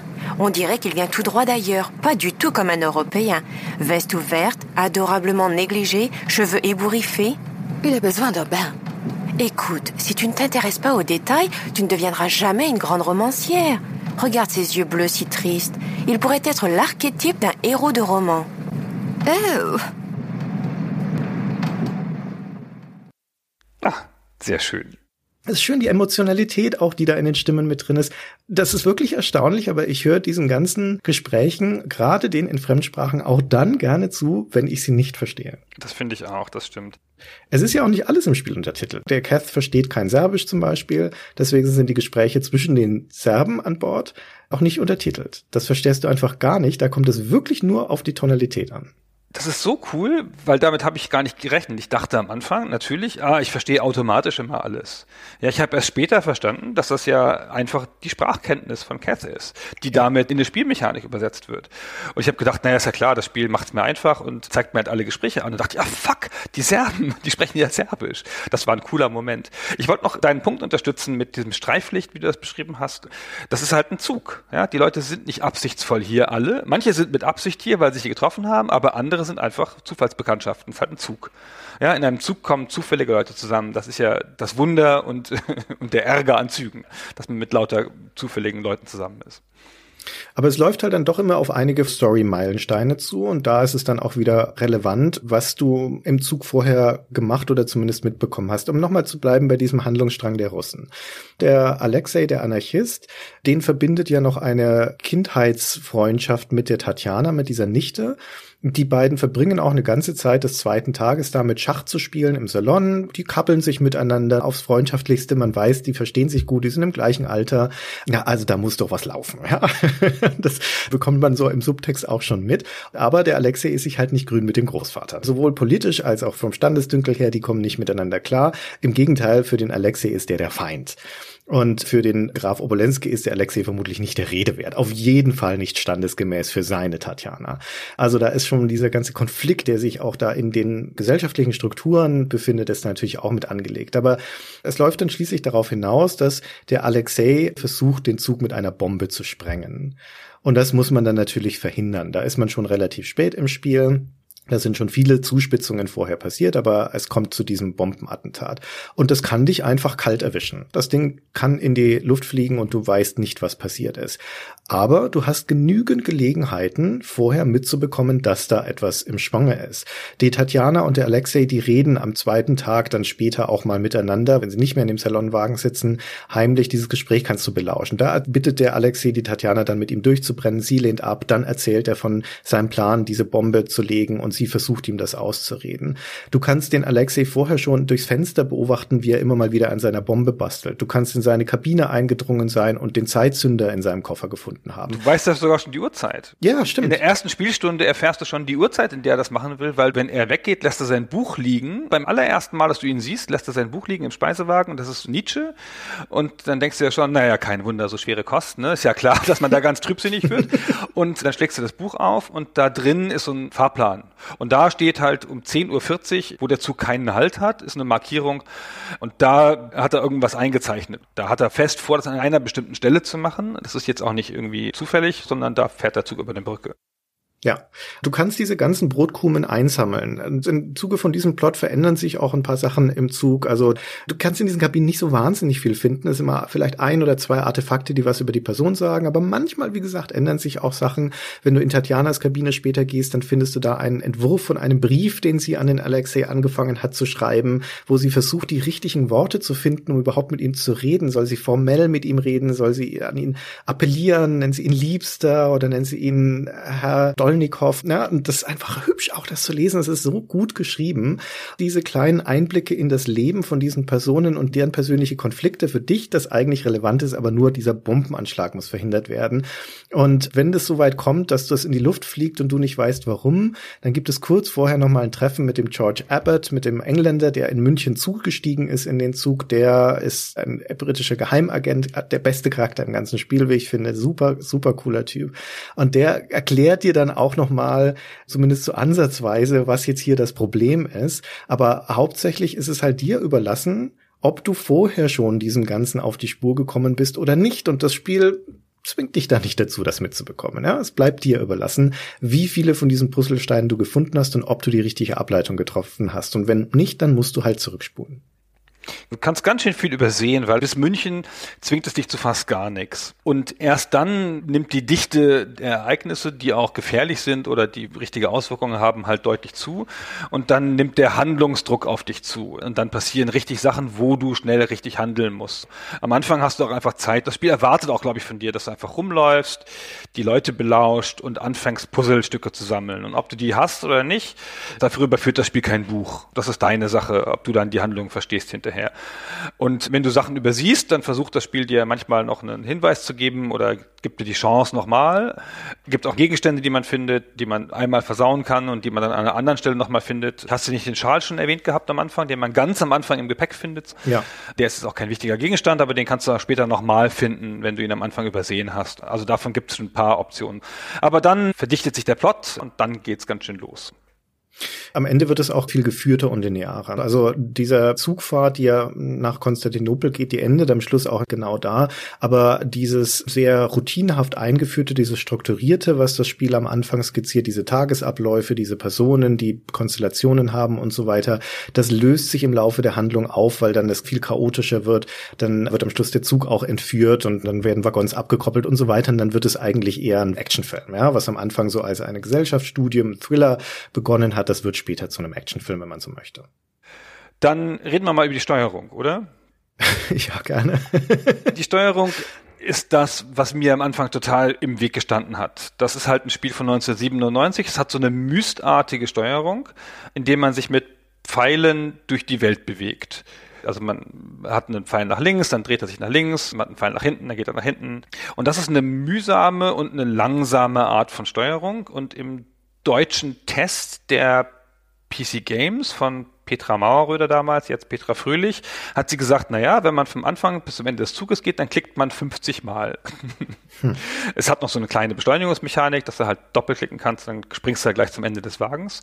Aber das ist eine mühsame Bewegung und auch so ein bisschen unlogisch im Raum. Das ist halt ein frühes Spiel, das sich wie aus kleinen 2D-Szenen zusammensetzt.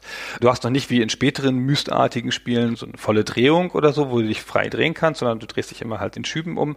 Und mir ist es zum Beispiel ganz oft passiert, wenn ich diese Front von Türen lang gehe, aus der ein Wagen besteht, dass ich Schwierigkeiten habe einzuschätzen, ob ich jetzt vor Kabine 1 oder 2 stehe zum Beispiel muss mich dann immer wieder korrigieren. Und ansonsten hast du einen intelligenten Cursor, so Adventure-typisch, mit dem du den Bildschirm abfahren kannst und der sich dann halt verwandelt, wenn du was manipulieren kannst. Also hast eine Hand fürs Öffnen und so weiter. Und du hast ein Inventar. So, das sind ja erstmal so grundlegende Adventure-Mechaniken, aber es gibt keine klassischen Inventarrätsel.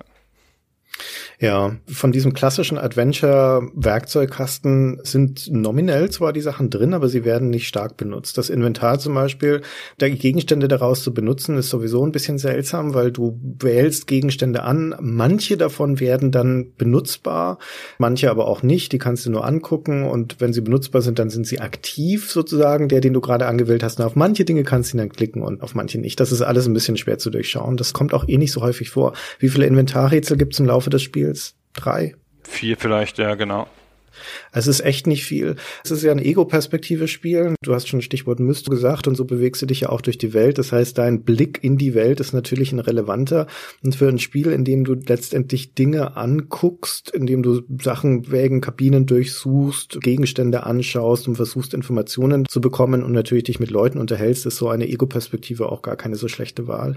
Sie hat aber im Zusammenhang mit dieser Standbildsteuerung, wie du sie gerade beschrieben hast, wo du von Punkt zu Punkt springst und dich in 90 Grad Schritten drehst oder nicht mal das. Die Drehung ist ja kontextuell unterschiedlich. Manchmal drehst du dich um 180 Grad, manchmal drehst du dich um 45 Grad, manchmal schaust du auf einmal nach unten auf den Tisch, manchmal sitzt du auf einmal irgendwo. Das ist ja nicht berechenbar. Das ist ein Riesenproblem, finde ich am Anfang. Also ich habe es geschafft, in meiner eigenen Kabine, die so zwei Meter mal ein Meter ist, den Waschraum nicht zu finden am Anfang ja. weil ich da immer dran vorbeigeklickt habe, weil mir nicht klar war, wie weit habe ich mich jetzt gedreht und welche Richtung gucke ich jetzt. Gucke ich jetzt auf die Waschraumtür, gucke ich jetzt auf die andere Tür und dann bist du auf dem Gang und du kannst dich zum Beispiel nie auf dem Gang so drehen, dass du aus dem Fenster guckst. Ja. Und das ist so eine typische Eigenart, dass es mit den gleichen Steuerungsmechaniken leicht unterschiedliche Sachen macht an verschiedenen Stellen. Auch ganz krass, im Speisewagen ist es wieder anders. Im Speisewagen leitet dich das Spiel sehr stark darauf, dass du dich hinsetzt Und dann hast du so einen Blick in den Speisewagen aus der sitzenden Position. Das ist so die ideale Belauscherposition. Aber da führt es dich immer so drauf hin, weil es will, dass du das machst. Du kannst dich nicht frei bewegen im Sinne von, dass du an jedem Tisch stehen bleiben kannst und jeden Tisch angucken kannst. Das ist eine gute Beobachtung, gerade in dem Salon und dem Speisewagen, wo am meisten passiert, wo die Leute immer zusammenkommen, um miteinander zu reden oder um sich zu treffen oder sonst irgendwas, gibt es die wenigsten Bewegungsoptionen. Da gibt es ein paar vorgefertigte Orte und Richtungen, die du blicken kannst, aber da wird selbst dieses Paradigma, dass du in den meisten Fällen nicht um 90 Grad drehen kannst und da sind ja dann die Tische an den Seiten, ja, da würde es ja absolut Sinn machen, dass du zu jedem hinschauen kannst, wirst da gebrochen und du hast nur eine ganz eingeschränkte Möglichkeit und Perspektiven und zwar aus gutem Grund. Da kommen wir später später nochmal dazu, wenn wir über die Entwicklungsgeschichte reden, aber ich würde das hier schon mal als gedankliches Lesezeichen setzen, dass das eine Absicht ist, warum das da eingeschränkt wird. Aber letztendlich, also wie oft ich mich verklickt habe in diesem Spiel, Gunnar, das geht auf keine Kuhhaut, wie oft man sich unabsichtlich umdreht, in die falsche Richtung geht, an den Türen vorbeiläuft. Das liegt an dieser Unberechenbarkeit der Steuerung, es liegt daran, dass in diesem Zug alles gleich aussieht. auch das hat mit der Entstehungsgeschichte zu tun, da kommen wir auch gleich nochmal drauf zurück und natürlich hat es auch mit der Enge des Raumes zu tun. Das ist ein Zug, die Kabinen sind einigermaßen schmal. Du hast jetzt keine große Sicht weiter, du bewegst dich auf sehr engem Raum und gerade in der eigenen Kabine, wo dann auch noch der Waschraum mit dazukommt und sowas, führt es dazu, dass die Orientierung da ziemlich schwierig ist. Dadurch, dass es so eng ist, siehst du nicht alles von der Kabine. Das heißt, es muss dich auch noch nach oben und unten schauen lassen. Das geht auch nicht überall, das geht nur in diesen engen Räumen. Das gehört schon zu den Rätseln des Spiels herauszufinden, wo du überhaupt hinschauen kannst. Also dieses Regelnbrechen macht einen ganz wahnsinnig. Beim Übergang zwischen zwei Waggons, da trittst du aus dem einen Waggon raus und dann gibt es so ein Zwischenstück zwischen den beiden Waggons und da springt er durch, ohne dass du da anhalten kannst. Ja. Und vielleicht möchte ich da aber anhalten ich weiß es ja noch nicht, ob da was Wichtiges ist. Und dann checke ich das nicht. Dann denke ich, ich habe doppelt gedrückt oder ich habe zu oft gedrückt. Und dann versuche ich zurückzugehen, dann springt das wieder durch. Und dann denke ich, was ist denn hier los? Wieso kann ich denn da nicht anhalten? Und davon gibt es relativ viele Sachen. Und das ist am Anfang sehr schwer zu durchschauen und sehr schwer zu lernen. Und das bleibt auch nervig bis zum Ende. Ich habe mich da nie so richtig dran gewöhnt, dass ich mich fehlerfrei hätte durchnavigieren können. Ich habe dann hinterher die Mobile-Version, die vor ein paar Jahren rauskam, 2012 ungefähr, nochmal probiert auf dem Smartphone. Und da ist es einen ganz winzigen Tuck logischer, weil ich hatte schon gesagt, du steuerst dich so mit so mystartigen Pfeilen und die entstehen durch die Mausbewegung. Wenn du die Maus an eine bestimmte Stelle ziehst, dann siehst du diesen Pfeil, also wenn du an den rechten Bildschirmrand ziehst, dann entsteht da dieser Pfeil und dann drückst du auf den Pfeil und dann dreht er sich nach rechts. Und in der Mobile-Version sind diese Bewegungsmöglichkeiten, die du in der Szene hast, alle gleich angezeigt. Und dann tippst du nur auswahlmäßig auf die drauf. Und das fand ich einen Tick logischer und einen Tick weniger frustrierend dabei. Außerdem ist das ja ein strange Spiel von der Perspektive her. Kommen wir gleich noch ein bisschen drauf, wenn wir über die Grafik sprechen. Das ist ja in manchen Teilen des Spiels hochkant. Auf einem 4 zu 3 PC-Monitor, weil es dir diese Perspektive anzeigt, dieses engen Ganges. Und das passt ganz gut zu einer iPhone-Version oder zu einer Smartphone-Version. Dafür sehen dann da die Zwischensequenzen, die sonst in 4 zu 3 wären, sehen dann da aus wie Briefmarken leider. Man kriegt halt nicht alles perfekt. Das Spiel ist manchmal schizophren. Es ist bei seinem Stil schizophren, es ist bei seiner Steuerung und seiner Perspektive schizophren und das ist alles dem geschuldet, dass sie unterschiedliche Dinge in ein Spiel packen wollten. Und wir sind ja gerade bei der Spielmechanik, wir kommen gleich beim Stil nochmal dazu, aber bei der Spielmechanik merkt man das auch. Das Spiel will ja ein Spiel sein. Ja, also das muss man nochmal so klipp und klar sagen, weil dafür, dass es enorm filmhaft ist in seiner Inszenierung und in den Cutscenes, in vielen von dem, was da passiert, ist das gar nicht so selbstverständlich, dass es immer noch ein Spiel ist. Aber es muss offensichtlich irgendeine Art von Spielmechanik haben. Und heutzutage würde man eigentlich sagen, das Spiel würde vielleicht davon profitieren, wenn es ein Walking Simulator wäre, also wenn es seine Spielmechanik zurücknehmen würde. Diesen Begriff gab es damals nicht. Das hat sich Last Express auch nicht getraut. Es muss also Spielmechanik geben. Und die ist oft aufgesetzt und sie ist nicht gut ausgearbeitet. Mal ist es dieses Inventarrätseliger, was aber nicht so wahnsinnig gut funktioniert. Mal ist es diese Gesprächsführungen, die aber dann nicht interaktiv sind. Vor allen Dingen ist es aber, na, ich will nicht sagen vor allen Dingen, aber was dann auch noch dazu kommt, was komplett fehl am Platz ist eigentlich, aber auch wieder der Tatsache geschuldet ist, dass hier filmhafte Szenen in Spielmechanik übersetzt werden sollen, sind die Kämpfe. Da gibt's eine ganze Reihe im Spiel. Also man kämpft überraschend häufig, gerade zum Ende hin, wenn es ja dann, wie gesagt, actionfilmiger wird. Und das sind dann immer diese dramatischen Szenen, wo sich zwei Leute gegenüberstehen, also der Kath und jemand anders. Und der Kath ist eigentlich fast immer unbewaffnet. Also ist eigentlich immer ein Abwehrkampf für ihn. Und dementsprechend ist es Aus Ausweichspielchen und da wird es zu einem Quicktime-Event. Also es geht einfach nur darum, im rechten Moment die richtige Ausweichbewegung zu machen.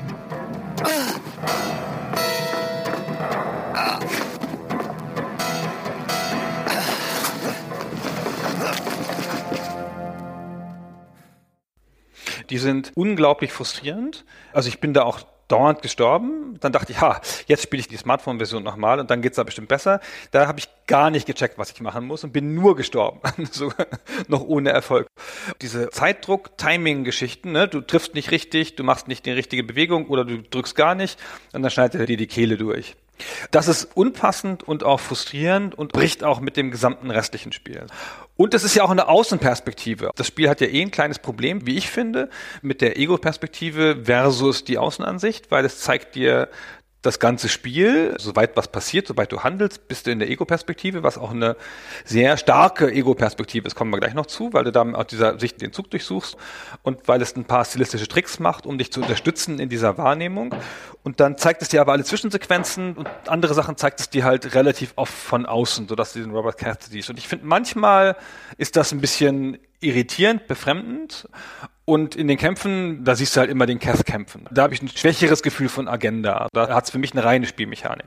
Da hat es für mich null Immersion hat mich jetzt überhaupt nicht gestört. Das ist wie halt mit den typischen Cutscenes, wo die Kamera die Ego-Perspektive verlässt. Das Problem ist halt eher, dass diese Quicktime-Events gnadenlos sind. Ja, die sind ja nicht schwierig. Das ist nicht so, als ob du da jetzt irgendeine komplexe Kampfmechanik hättest, sondern in den meisten Fällen gibt's halt nur eine Ausweichbewegung nach hinten und ab und zu musst du dann halt im richtigen Moment noch den Gegner entwaffnen. Das Problem ist, dass das Zeitfenster dafür krass gering ist. Also du hast dafür, dass das ein Adventure-Spiel ist, die jetzt nicht dafür bekannt sind, dass ihre Reaktionsfähigkeit erwartet wird, wirst du auf einmal einmal in Situationen gezwungen, wo du in Sekundenbruchteilen reagieren können musst. Und das führt dazu, dass diese Kampfsequenzen ja auch nicht lang sind, die für sich genommen eigentlich keine Herausforderung wären, dass die aber enorm frustrierend sind, weil du sie ständig wiederholen musst. Und das lässt sich alles summieren letztendlich, dass das Spiel als ein Adventure, wo es ja darum geht, kognitiv die richtigen Entscheidungen zu treffen, Situationen richtig einzuschätzen, Rätsel zu lösen, dass das Spiel allerdings seine Probleme, seine Hindernisse im seltensten Fall daraus zieht, dass du irgendetwas noch nicht begriffen hast oder eine Lösung noch nicht gefunden hast. Da gibt's nämlich gar nicht so viele und meistens sind sie auch nicht so kompliziert, sondern in den allermeisten Fällen sind die Probleme des Spiels Bedienungsprobleme. Ich schaffe es nicht, die Kämpfe zu machen, weil ich zu reaktionslangsam bin. Die Orientierung im Spiel ist schwierig. Ich habe einen Gegenstand übersehen, weil ich nicht rausgefunden habe, dass ich da hinblicken kann. Und das klingt jetzt doof, aber das passiert in einem Spiel, dass du Sachen einfach nicht bemerkst, weil du nicht darauf kommst, dass du da hinschauen kannst. Oder ich komme mit dem Inventarmanagement nicht zurecht. Man muss überhaupt erst mal drauf kommen, kommen. Man muss wirklich erstmal drauf kommen, und zwar auf einer Interface-Ebene, wie man den Generalschlüssel einsetzt, um damit die Tür des Zuges nach außen zu öffnen, so man auf den Zug klettern kann. Das ist nicht ein Problem des darauf kommens, ach, ich könnte ja mal aus dem Zug rausgehen und dafür den Generalschlüssel einsetzen, sondern es ist ein Problem des, wie mache ich das eigentlich? und das sollte eigentlich nicht das Problem des Spiels sein. Ja, das stimmt. Zumal die Kämpfe auch noch, weil die so schematisch sind, weißt du, der macht immer denselben einen Schlag, der Gegner. Und du machst immer dieselbe Ausweichbewegung, bis er halt den einen anderen Schlag macht und du ihn packst. Das nimmt diese Normalität wieder raus. Es hat ja viele Stellen, wenn du dich durch die Welt bewegst, die ich logisch finde, die ich schlüssig finde, das Zuhören, das bist so drin, es hat eine tiefe Immersion an ein paar Stellen, trotz der ein bisschen störenden Bewegung. Und das ist aber dann plötzlich ein Spielchen einfach, ja, ein reines Spielchen. Und dann gibt's ja noch mehr so Szenen, rätsellöse Szenen. An einer Stelle muss man einen Käfer fangen. Das ist halt auch so ein Schwachfug. Da musst ja. du halt auf so eine Stelle klicken und der Käfer läuft da rum. Das ist auch so eine Szene, wo man denkt, hallo, was ist denn jetzt hier? Klick, klick, klick, oh, wo läuft denn der hin? Das macht ja keinen Spaß. Das passt nicht zu den anderen Herausforderungen und das bricht für mich die Immersion, weil das sich auch total spielhaft anfühlt das stimmt. Also das Spiel weiß nicht so recht, was es spielmechanisch anfangen möchte. Das ist sehr offensichtlich und das leitet sich auch ganz gut aus der Entwicklungsgeschichte ab, auf die wir gleich noch kommen. Das begann als ein Skript, die Erzählung war da, das Personal war da und die eigentliche Spielmechanik, also wie handle ich spielerisch interaktiv in dem Spiel, war meiner Einschätzung nach eher ein Nachgedanke. Ja, also man merkt sehr deutlich, dass das Spiel nicht von einer spielmechanischen Idee getrieben ist, sondern es ist von einer narrativen und stilistischen Idee getrieben. Und auf diese Stilistik müssen wir jetzt mal kommen, weil die ist eines der absoluten Highlights des Spiels. Das stimmt. Ich würde das nicht so ganz unterschreiben, dass es nicht von der Spielmechanik getrieben ist, weil es ist natürlich von der Zeitmechanik getrieben und das ist ja eine Spielmechanik. Das stimmt. Ja, wobei es, man könnte es auch als eine Erzählmechanik begreifen, aber du hast schon recht, das ist eine Spielmechanik. Genau. Aber das Spiel geht lange Wege, um einen bestimmten Effekt zu erreichen, stilistisch und um eine Art von Heraufbeschwören einer Erfahrung oder sogar einer Epoche zu erreichen. Ich finde, es hat so grundsätzlich so drei große Dinge, die es versucht zu erreichen, meines Erachtens. Es ist halt diesen geschlossenen Raum, der durch die Enge auch komplett simuliert werden kann, den relativ umfassend zu simulieren. Dann eine realistische Erfahrung zu bieten in Echtzeit und durch künstlerische Mittel eine andere Epoche wieder zu erwecken. Und die meisten Sachen, die wir im Aufmarsch bis jetzt beschrieben haben, zahlen auf einen dieser drei Punkte ein. Und was wir noch am wenigsten besprochen haben, ist die Optik. Das Spiel spielt ja in einem Orient Express, also in einem Eisenbahnwaggon und das Team hat versucht, den detailliert nachzubauen. Die sind so weit gegangen in der Entstehung, dass sie so einen alten Waggon aufgetan haben und den komplett ausfotografiert haben, um ihn dann nachzubauen. Auch weil die erfahren haben, dass ausgerechnet 1914, wo dieses Spiel ja spielen sollte, die Wagen umgestellt worden sind. Vor 1914 gab es Holzwägen und danach Metallwägen und sie wollten gerne einen Holzwagen nehmen und haben dann so einen aufgetan, tatsächlich so einen echten und konnten den dann ausforschen. Also sie kommen halt stark aus diesem Gedanken, diese Welt zu bauen, dieses Setting herzustellen. Und haben sie diesen Wagen halt komplett gerendert. Und dann kommt dazu die Bewegung der Figuren, weil nämlich alle Menschen im Spiel sind abgefilmte Menschen mit einem Rotoskopieverfahren in Computercharaktere verwandelt. Ja, und Computercharaktere, die nicht mehr als echte Schauspieler erkennbar sind, sondern die in einem Stil, einem visuellen Stil der Zeit visualisiert werden und zwar in so einem jugendstiligen, wie beschreibt man denn das? Also das Vorbild waren die Plakatmotive von Alfons Mucha. Selbst wenn vielleicht den Namen nicht kennt, der wird diese Plakate schon mal gesehen haben, weil sie der Inbegriff sind für ein Jugendstildesign. Vor allen Dingen bekannt sind seine Frauenfiguren. Das sind sehr flächige Pastellfarben. Das sind diese fließenden Haare und Kleider, reiche Blumenornamentik, wie generell diese Blumenornamentik ja ein starkes Merkmal des Jugendstils ist. Und dieser ganze Jugendstil zieht sich durch das Design des Spiels, es zieht sich durch die Wägen, das Orient Expresses, die sind so gestaltet, das zieht sich durch die Ausstattung der Waggons, da sind entsprechende Kunstobjekte drin, das sind Glasscheiben mit Blumenmalereien drauf, die schreien Jugendstil.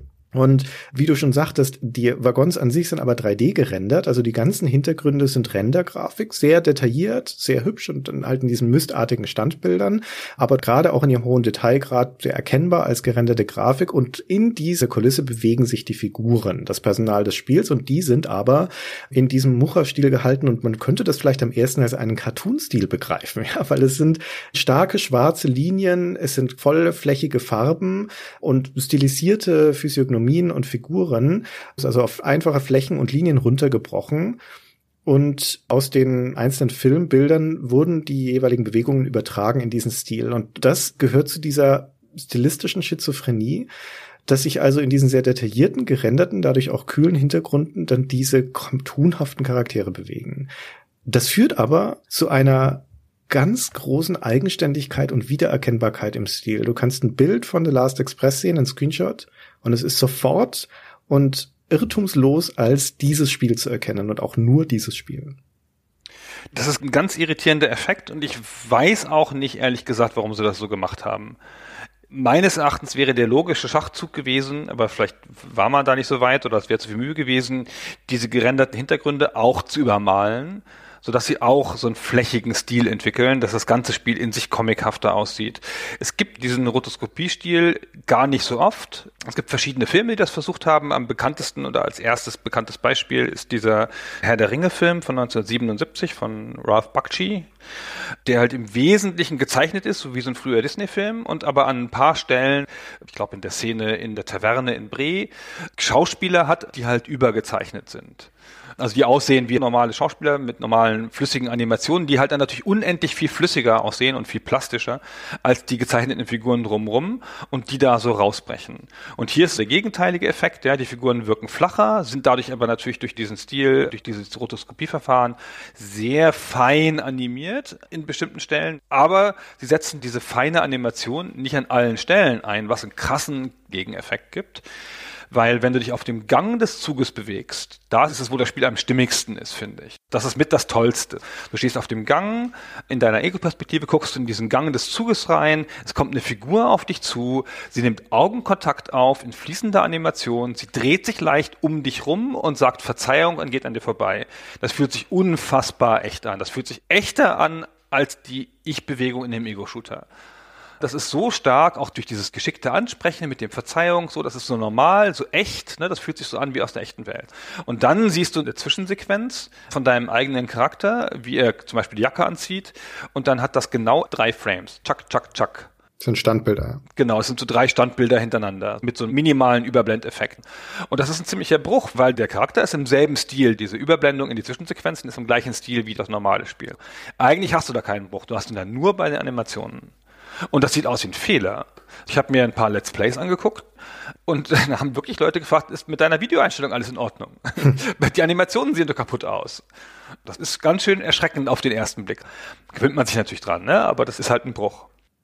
Ja, aber es ist natürlich Absicht, warum das nicht passiert. Also warum du die allergrößten Teil des Spiels und der Zwischensequenzen in Standbildern hast, die dann so überblendet werden und nur ganz, ganz selten mal diese wirklich flüssige Bewegung, die dafür umso eindrucksvoller ist. Also diese Szene in den Gängen, es ist jedes Mal eine Freude, wenn eine Person auf dich zukommt und ich bleib dann immer stehen und warte, bis sie an mir vorbeigeht, weil ich mich daran einfach nichts erzählen kann. Es ist jedes Mal wieder toll. Und nachdem es auch eine ganze Reihe Personen gibt im Spiel, gibt es auch viele von diesen Szenen, wo Leuten an dir vorbeigehen. Das ist wirklich schön. Und jedes Mal, wenn dann wieder flüssige Animationen sind, wie in den Kämpfen oder in ein paar von so zentralen Stellen, sieht man, was das Spiel hätte sein können. Da wird es ja wie ein Zeichentrickfilm dann. Da waren es dann 15 Frames pro Sekunde. Was das hätte sein können, wenn diese ganze Bewegung flüssig gewesen wäre. Weil in diesem Echtzeitablauf des Spiels bewegen sich die Figuren ja auch. Ja, also sie gehen in ihre Kabine oder in die Salons oder sonst irgendwas. Und diese Bewegung an sich von A nach B, die wird flüssig abgebildet. Und die ist sehr schön, aber wenn sie dann in den Orten sind, dann wird es wieder dieses Marionettentheater. Ja, dann ist es wieder diese Überblendung von Einzelbildern und auf einmal wird es alles sehr roboterhaft. Und das ist sehr, sehr schade. Es ist aber natürlich schlichtweg dem Platz geschuldet. Das Spiel kam auf drei CDs, eine CD pro Spieltag, aber da ist nur begrenzter Platz. Und deswegen hatten sie nur, vermutlich auch aus Aufwandsgründen, ja, weil das Spiel war ja vier Jahre in der Entwicklung, und damit ging ein großer Teil auch letztendlich in die Produktion von dieser Grafik. Und es sind am Ende 40.000 Frames, die in dem Spiel drin sind. Und wenn jetzt alle diese Szenen flüssig animiert wären, wäre es ein Vielfaches davon. Also das heißt, die Entwicklungszeit wäre explodiert, aber auch der Platz auf den CDs hätte nicht ausgereicht. Ja, es hat eine technische Limitation. Ja, sehr schade eigentlich. Ich finde, das ist das, was eine große Hürde darstellt, um das Spiel damals zu spielen und auch heute zu spielen. Also es war damals ein krasser kommerzieller Misserfolg leider, obwohl es so aufwendig war und auch relativ viel PR hatte. Also hat einen richtigen Splash getan, als es rauskam, haben schon viele Leute bemerkt. Aber es hat halt keinen Erfolg gehabt. Es hat eine starke Gemeinde, die das halt liebt. Man hört ja auch bei uns eine gewisse Sympathie raus, möchte man ja sagen. Und wann immer das im Internet besprochen wird, dann sagen Leute, aber es sieht doch so scheiße aus. Guck doch mal, wie das aussieht. Die ganze Tragik dieses Spiels in einem YouTube-Kommentar habe ich gelesen unter einem Let's Play, wo jemand geschrieben hat, ja, die haben ja wohl echt viel Arbeit in das Spiel gesteckt, war. Schade, dass sich nicht so gut verkauft hat. Naja, hoffentlich gibt's mal einen Remake mit besserer Grafik. Aha. Und das ist natürlich schon traurig beim Spieler, sich auch so stark über die Optik definiert hat. Aber diese ganzen Figuren, die diesen übermalten Stil haben, diesen Comic-Stil, dadurch wirken sie, obwohl sie sich wie Fremdkörper vor den vorgerenderten Hintergründen bewegen, dadurch wirken sie nicht so stark wie Fremdkörper, wie das Schauspieler also richtige Schauspieler in den interaktiven Filmen sind, finde ich. Es wirkt in sich viel logischer und wirken viel mehr wie Spielfiguren. Und dann fällt einem also erst nach einer Zeit auf, wie vielfältig die sich bewegen, weil das ja gefilmte Handlungen sind. Ja, wenn man heutzutage ein Spiel spielt, keine Ahnung, man geht durch so ein Hochglanzspiel wie eine Stadt in Assassin's Creed oder sowas. Die Leute haben ja trotzdem, also obwohl die dann aus 2.000, 3.000 Polygonen gerendert sind oder so, haben die ja trotzdem ein ganz begrenztes Animationsset. Ja, du siehst dieselben Animationen wieder, die kratzen sich, keine Ahnung, die heben die Hand oder irgendwas. Und ganz wenig von den Animationen können diese Figuren, diese 3D-Figuren heutzutage benutzen, um auf dich zu reagieren oder eine der Situation komplett angemessene Bewegung zu machen.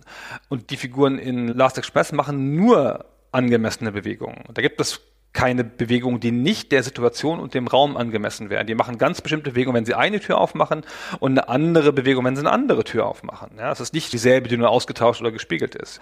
Die reagieren auf dich durch das Angucken im Gang und das Ausweichen. Die setzen sich hin, stehen logisch auf und so. Das sind alles so Sachen, die man sonst in Spielen nicht sieht, die man nur sieht mit Schauspielern, die irgendwo reingesetzt sind und das fällt hier halt nicht auf. Das ist schon eine gute Vermischung. Das Spiel ist ein Film, der in lauter kleine Schnipsel zerschnitten wurde, die dann einigermaßen dynamisch aneinander gefügt sind und die wurden übermalt, die Schauspieler, aber im Grunde ist es noch ein Film. Es sind Schauspieler, es ist ein Film, auf den es aufgenommen wurde, auf 16 Millimeter Film. Es wurde dann halt nur übermalt und aneinander gesetzt und was wir als Spieler machen, ist uns diesen Film wieder zusammenzubauen durch die Handlungen, die wir in dieser Spielwelt tun. Und das trifft schon richtig Entscheidungen für seine Zeit. Wir dürfen nicht vergessen, dass wir hier in der Zeit von Multimedia und interaktiven Filmen sind, wie du es zu Recht gesagt hattest hattest. Jedes andere Spiel da draußen hätte einfach die Filmszenen genommen und so auf die CD gepackt, wie es ja genügend Spiele gemacht haben. Die wesentliche künstlerische Leistung ist hier schon, dass das Spiel für sich eine eigene Stilistik gefunden hatte, auch noch eine ambitionierte Stilistik, die auch dazu beigetragen hat, dass es dann so lange gedauert hat, das Ding tatsächlich umzusetzen und die auch viele der Limitierungen erklärt, die auch Teile von der Ungleichheit des Spiels erklärt. Ich weiß nicht, ob es dir aufgefallen ist, aber die Tische im Raucherwagen sind Teil des gerenderten Hintergrundes, die Tische im Speisewagen sind Teil der Rotto rotoskopierten Filmszenen. Und es war einfach deswegen, weil sie halt von Fall zu Fall entschieden haben, was muss jetzt animiert werden. Und weil beim Speisewagen halt einfach mehr Szenen passieren, wo die Leute auch mit dem Tischen interagieren, Sachen essen und sowas, haben sie sich entschieden, dass da die Tische halt in der Cartoon-Grafik dann sind und Teil der Filmaufnahmen waren und im anderen Wagen nicht. Diese ganzen pragmatischen Entscheidungen ziehen sich da durch. Ich habe es vorhin schon mal gesagt. Warum hat man im Salon und im Speisewagen so wenige Kameraperspektiven? Na, schlichtweg deswegen, weil jede einzelne Sequenz aufgenommen werden musste auf Film. Das heißt, wenn da zum Beispiel zwei Leute sitzen, der August Schmidt und die Anna Wolf und sich miteinander unterhalten und du kannst diese Szene sehen beim Reingehen in den Wagen, dann beim nach links schauen zu ihnen, dann aus der anderen Perspektive und so weiter, dann heißt es jedes Mal, diese Szene muss vollständig aus diesem Kamerawinkel nochmal aufgenommen werden. Sie muss rotoskopiert werden, sie muss übermalt werden und ins Spiel gespeichert werden. Und es ist einfach der Wahnsinn, so dass sie halt gesagt haben, nee, sorry, wir limitieren die Kamerawinkel jetzt auf so wenige wie möglich, damit wir nicht jede Szene ein Dutzend Mal aufnehmen müssen. Das ist also alles ganz pragmatische Entscheidungen. Der Speisewagen, der, obwohl der so eine zentrale Funktion hat, funktioniert viel schlechter als der normale Wagen, als der Schlafwagen. Ich habe das Gefühl gehabt, das ist auf den Schlafwagen gebaut. Da sieht das Spiel am besten aus, da passt alles, da hast du diese relativ logische Bewegung noch mit den ganzen Räumen, die du durchsuchen kannst. Und im Speisewagen, wenn sie das aufmachen müssen, wenn sie aus der Enge des Schlafwagens raus müssen, weil da einfach mehrere Leute miteinander interagieren können, dann werden die Limitierungen der Technik viel deutlicher. Ja. Wie gesagt, die Vor- und Nachteile des Spiels, seine Stärken und Schwächen, die erklären sich, wie das bei jedem Spiel der Fall ist, eigentlich immer aus der Entstehungsgeschichte des Spiels. Und deswegen ist es auch faszinierend, diesen Kontext mit zu kennen. Und wir haben sich hier auch mit keinem Unbekannten zu tun, der das Spiel gemacht hat. Wir haben es vorher schon mal kurz erwähnt. Das ist der Jordan Magner, der dahinter steckt, der sich zu dem Zeitpunkt schon längst unsterblichen Ruhm erworben hatte, sowohl mit seinem Erstlingswerk Karateka, das kam 84, als auch mit Prince of Persia 89. Da haben wir schon eine eigene Folge darüber gemacht. Und nach dem Prince of Persia 1989 sind einige Jahre vergangen. Im Jahr 1993 kam dann Prince of Persia 2 raus. Da war der Magner schon nicht mehr der eine Mann, der alles gemacht hat, wie bei den vorherigen Spielen, sondern da war er der Autor dafür letztendlich. Aber das Spiel hat schon ein Team bei Broderband umgesetzt. Und in diesem Jahr 93 hat er auch beschlossen, okay, reicht jetzt mit der Spieleentwicklung, ich mache jetzt mal ein Sabbatical, wie er das nannte, und ist nach Paris umgezogen, nach Frankreich, wollte eigentlich in Richtung Film. Der hatte vorher schon immer filmische Ambitionen, wir haben das in der Prince of Persia Folge ja beschrieben, auch die Animationen schon da speisen sich ja aus Filmaufnahmen, die er dann rotoskopiert hat, also im Prinzip die gleiche Technik, die dann auch in Last Express Niederschlag gefunden hat, aber der Meckner wollte eigentlich schon immer in Richtung Film, er hat dann auch einen Dokumentationsfilm gemacht, er hat ein Drehbuch geschrieben und so weiter und bekam dann in Paris einen Anruf von seiner alten alten Freundin und Kollaborateurin aus Broderband-Zeiten, der Tommy Pierce, die gesagt hat, was hängst du denn jetzt da rum? Lass uns doch mal wieder ein Spiel gemeinsam machen. Und haben die beiden die Story ausbaldowert, die der Grundstein war für The Last Express. Hey, lass uns was mit einem Zug machen, na, lass uns Europa nehmen, Zweiter Weltkrieg, nee, das Licht, lass uns Erster Weltkrieg machen und so kam eines zum anderen. Und der Nukleus von dieser ganzen Produktion ist zum einen diese Autorenkooperation. Die Tommy Pierce, ist leider schon gestorben, war offensichtlich eine sehr belesene Frau, kompetente Autorin und der Magna auch. Und die beiden zusammen haben diese Storygrundlage geschaffen. Und wie gesagt, erzählerisch, auch wenn der Plot an sich nicht toll ist im Spiel, aber diese ganzen Vignetten, diese kleinen Gespräche, die Charaktere sind stark, ja, die sind toll. Und allein deswegen lohnt sich das Spiel. Und der andere mit Grundstein dieser ganzen Geschichte ist dieser Gedanke des Orient Expresses als einem historischen Artefakt und der sich daraus entwickelt der Gedanke der Authentizität, weil die beiden dann noch in Paris gesagt haben, okay, wenn wir den Orient Express in ein Spiel packen wollen, dann brauchen wir auch irgendein Vorbild. Wir müssen ja erstmal recherchieren, wie sah der eigentlich aus? Und dann angefangen haben zu gucken, na, was gibt es da noch an historischem Material und festgestellt haben, da ist ja nix, ja. Also die hatten dann irgendwann nach einem Monat drei alte Fotos und so ein paar Bücher, aber keine so richtigen Quellen und haben dann eine Anzeige in Eisenbahnmagazin französisches gesetzt, um überhaupt mal zu gucken, weiß noch jemand was über den Orient Express und sind darüber dann mit einer Gruppe von Eisenbahnenthusiasten in Kontakt gekommen und die hatten Material gehortet. Das waren zum Teil alte Eisenbahnangehörige und die hatten noch alte Fahrpläne und Handbücher für Schaffner und so weiter. Schon mal einen ganzen Schatz Schatz, ein Fundus an Wissen. Und vor allem kam dann über die auch ein Kontakt zustande zu jemanden in Athen, der sagte, okay, hier steht noch ein alter Schlafwagen rum aus der Zeit vor dem Ersten Weltkrieg, also noch aus Holz. Und dann sind sie da hingefahren und haben da hunderte von Fotos gemacht. War ganz toll, überhaupt diesen Schatz zu finden, weil das offensichtlich verrottende Artefakte waren damals, ja, von der Geschichte vergessen. Man wusste zwar, es gab den Orient die Mythologie, aber die alten Dinger nicht mehr. Und das war für die überhaupt ein Aha-Erlebnis, noch so einen alten Waggon zu finden. Dann haben sie in Budapest noch einen alten Speisewagen gefunden. Und da reifte der Gedanke auch durch diese ganze Kooperation mit diesen Eisenbahnfreunden, mit diesen Enthusiasten, akribisch und detailversessen, reifte der Gedanke, okay, pass auf, wir machen hier keine halbe Sache. Wenn wir den Orient Express in unserem Spiel wieder zum Leben erwecken, dann historisch korrekt, authentisch. Und wir bauen hier nicht irgendwas nach, sondern wir bauen das bis zum letzten Detail, bis zur kleinsten Schraube so nach, wie die Wagen wirklich waren. Und das sieht man dem Spiel an und das merkt man ihm an, dass im Zweifelsfall, wenn hier Designentscheidungen getroffen werden mussten, sie getroffen wurden zugunsten der Authentizität, der historischen Korrektheit, auch dann, wenn es der eigentlichen Spielerfahrung abträglich ist. Wir haben über die Bewegung schon gesprochen, wir haben über die Enge schon gesprochen. Wenn man jetzt nur eine gute Spielerfahrung haben wollte, würde man das so nicht machen. Aber eines der Leitbilder des Spiels war, wenn wir es machen, machen wir es historisch akkurat. Deswegen ist die Metapher halt auch so stark und deswegen entsteht dieses Gefühl von innerer Logik. Und deswegen wirken aber auch die Mechaniken oder die Teile, die Game sind im klassischen Sinne, aufgesetzt und nachgerade störend. Ich habe eine Frage für dich. Ja. Wer ist die Zielgruppe für dieses Spiel? ah, da erwischst du mich jetzt auf dem falschen Fuß. Das ist eine sehr gute Frage. Ich hätte jetzt gesagt, erwachsene Adventure-Spieler? Ja, ist hart. Ich finde halt 1914 ist ein exotisches Setting, eher was für erwachsene Leute und vielleicht sogar eher was für gebildete Leute. Ja. Dann ist es natürlich ein Adventure, ja, da würde ich jetzt sagen, ist vielleicht eher möglicherweise sogar noch was für eine weibliche Zielgruppe, auch wieder eher für eine ältere Zielgruppe. Das ist ein ernsthaftes Spiel, also auch wieder kein jugendliches Spiel. Und dann hast du aber bei einer vielleicht älteren Zielgruppe einen gewagten Artstyle, der nicht so leicht zu lesen ist und eine Spielmechanik, die undurchdringlich ist am Anfang für Leute, die nicht ein bisschen gut mit der Maus umgehen können oder ein bisschen gewohnt sind. Und eine ziemlich verschlossene Grundmechanik, weil das ist ja kein leichtes Spiel durch die Actionsequenzen nochmal erschwert, aber es ist auch so kein leichtes Spiel. Du bist schon ziemlich leicht zu verwirren und es steht die Bedienung im Weg, aber es ist auch einfach nicht so leicht, die Lösungen zu finden am Anfang.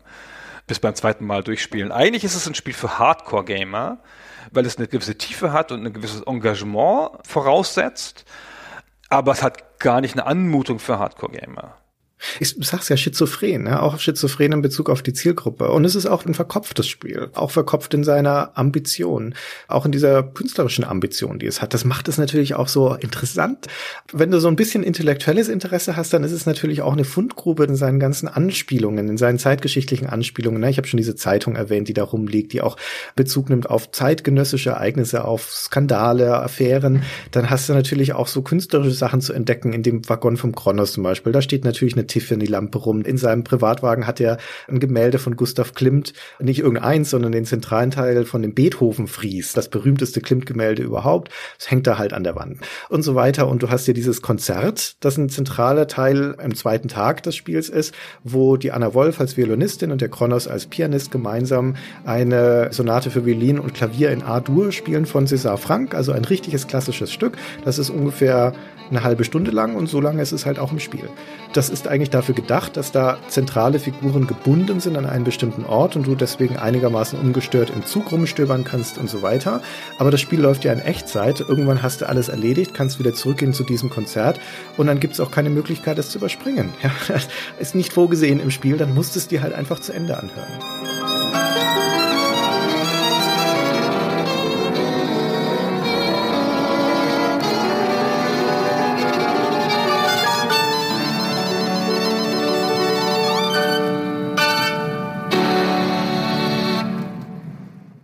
Was für eine unfassbar geile Szene. Was das für eine coole Idee ist. Also A, ist das einfach eine schöne Mechanik, dass man da eine Gelegenheit hat, den Zug zu durchsuchen. Da musst du ja richtig wesentliche Aufgaben lösen während dieses Konzertes. Ist ja total zentral. Wenn du einfach nur das Konzert anhörst, dann bist du ziemlich im Arsch, ja, weil dir dann verschiedenste Sachen fehlen. Aber alleine dann strömen sie alle zusammen. Dann sind ja nicht, wie du vorhin schon gesagt hast, nicht alle eingeladen. Ja, und dann hat das diesen langen Block, wo tatsächlich diese Sonate in kompletter Länge durchgespielt wird. Also was für ein Mut, ja, auch ein Mut zur Langeweile vielleicht, aber auch was für ein designerischer Mut und was für ein Willen zum Stil. Ist schon ganz schön toll. Und das spielen ja Charaktere im Spiel. Das läuft ja nicht einfach so irgendwie ab, ne? Sondern es gibt zwei Charaktere im Spiel, die das zusammenspielen, die auch schon vorher als Musiker eingeführt sind. Diese ganze Geschichte um dieses Konzert enthält die beste Szene des ganzen Spiels. Die ist hammermäßig gut, finde ich, weil während der Kronos mit der Anna Wolf spielt, er sitzt am Klavier und das ganze Publikum ist davor, währenddessen kletterst du auf das Dach seines Waggons und dringst in seine Privatgemächer ein. Durchwühlst die dann und findest das Geheimfach, wo der Goldkoffer drin ist. Wir erinnern uns, wir haben ja eine Vereinbarung mit ihm. Wir sollen ihm dieses Ei liefern, diesen Kunstgegenstand. Dafür gibt er uns den Koffer mit Gold. Und du dringst dann ein, findest den Koffer mit Gold und kannst ihn jetzt klauen an dieser Stelle, aber der ist zu schwer, als dass du ihn jetzt übers Dach wieder raustragen könntest. Was machst du also?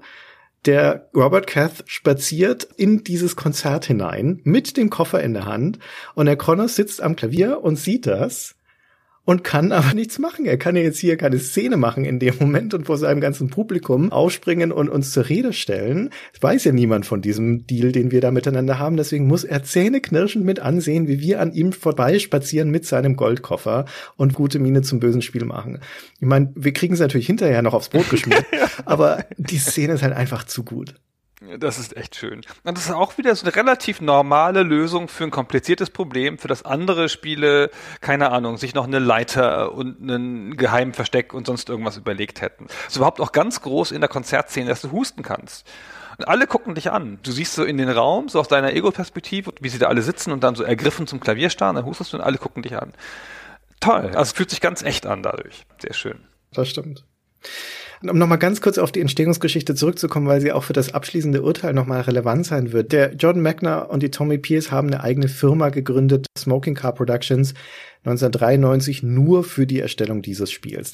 Den war jetzt natürlich nicht klar, dass sie das erst vier Jahre später rausbringen würden, aber die ganze Ambition von diesem Ding, das immer größer und größer geworden ist, zeigt sich auch in dieser enormen Zeit, die das gebraucht hat. In diesen vier Jahren ist das Studio dann auf 60 Leute angewachsen. Die hatten teilweise 20 Animatoren, die nichts anderes gemacht haben, Tag für Tag, Monat für Monat, als die einzelnen Frames des Films, die von einem so halbautomatisierten Prozess zumindest schon mal entkolorisiert wurden und in so Linienzeichnungen umgewandelt wurden, die dann wieder zu übermalen, mit Farbe zu füllen und nachzukorrigieren. Frame für Frame für Frame. Am Schluss, wie gesagt, 40.000 davon. Und die hatten ja angefangen damit, die Tonaufnahmen zu machen. Die haben erst die Töne gemacht auf Basis von den Tonaufnahmen, die Storyboards, aus den Storyboards dann die Filmaufnahmen. Das waren drei Wochen Filmaufnahmen in San Francisco. Das ging also relativ schnell, ne? Drei Wochen Aufnahme und dann ja, jahrelang im Prinzip die Nachbearbeitung, um das umzuwandeln in diese einzelnen Frames. Da war eigentlich das Spiel inhaltlich da, ja, alle Szenen aufgenommen, sie mussten halt jetzt nur gebaut werden. Parallel die ganzen 3D-Modelle und natürlich die Logik, dass sich die Leute dann auch bewegen können und so weiter. Aber deswegen hat das so ewig gedauert, deswegen ist es auch teurer und teurer geworden. Am Ende waren es zwischen fünf und sechs Millionen, die das gekostet hat. Enorm für diese Zeit. Aber wenn man dann sieht, wo der Aufwand reingeflossen ist in dem Spiel. Und das ist, glaube ich, halt schon relevant, das auch im Kopf zu behalten. Diese ganze Zeit ist reingeflossen in die historische Recherche, zu gucken, dass alles korrekt war, in diesen detailgenauen Nachbau des Orient Expresses als 3D-Standbilder, natürlich in die Filmaufnahmen, in diese enormen Aufwand der Rotoskopie und der Nachkolorierung, in die Vertonung und eben in so ein paar Systeme. Also in letztendlich das Set und den Stil. Wo ist es nicht reingeflossen, der Aufwand? Ins Spieldesign. Ja, also Rätsel, die Interaktionstiefe und sowas, das ist alles vergleichsweise trivial. Die Zeit, der Aufwand in dem Spiel steckt im Schein, böse gesagt, und nicht unbedingt im Sein.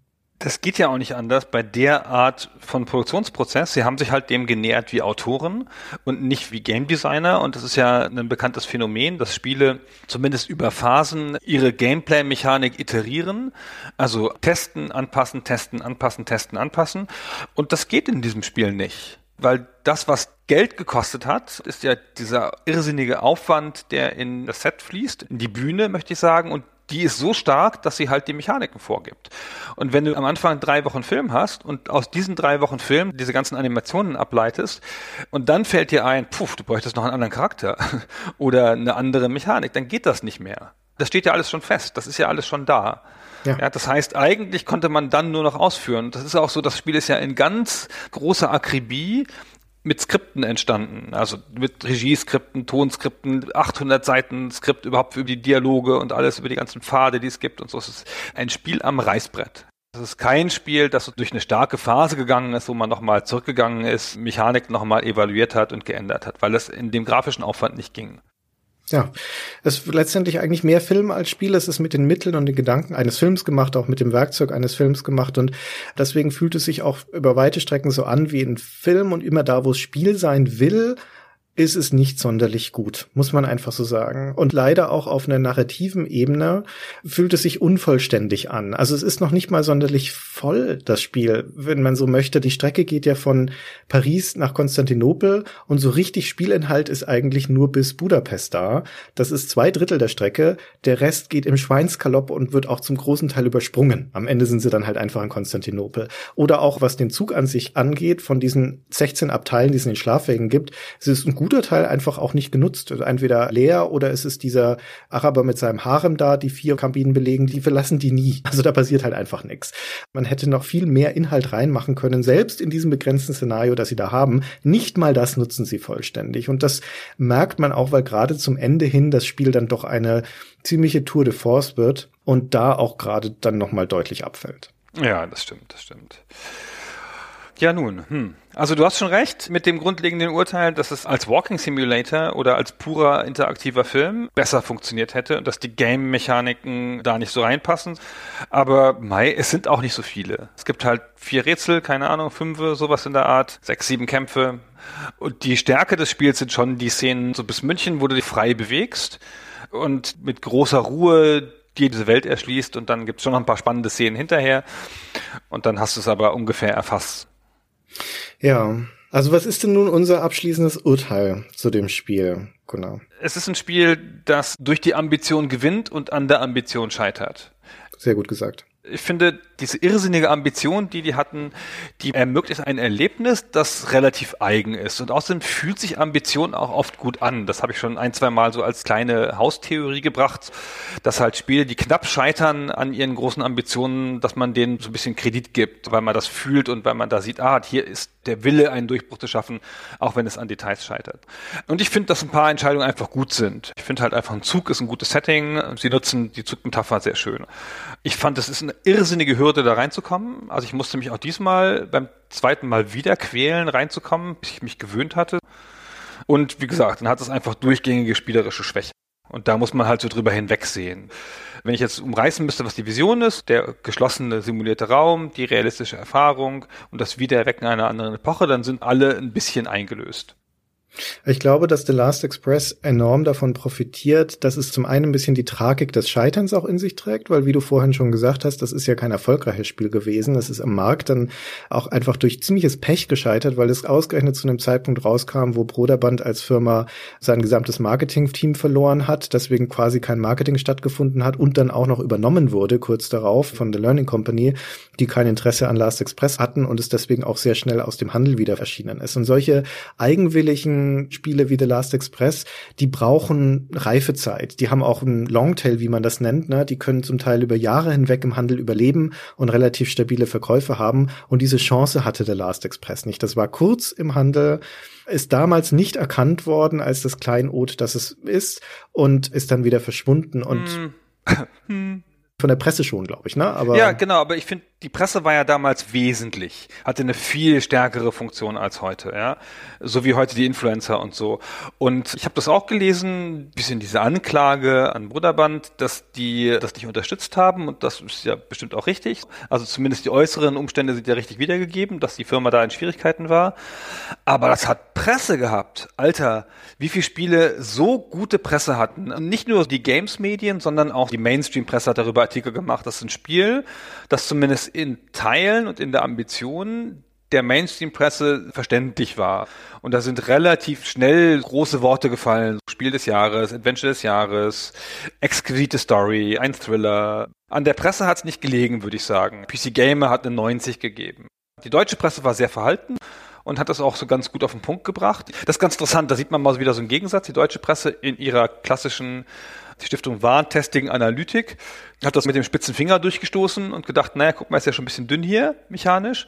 Und die amerikanische Presse, zumindest in Teilen, hat sich ergangen in Elogen über literarische Qualität und so. Ja? Also sieht man mal den Unterschied wieder.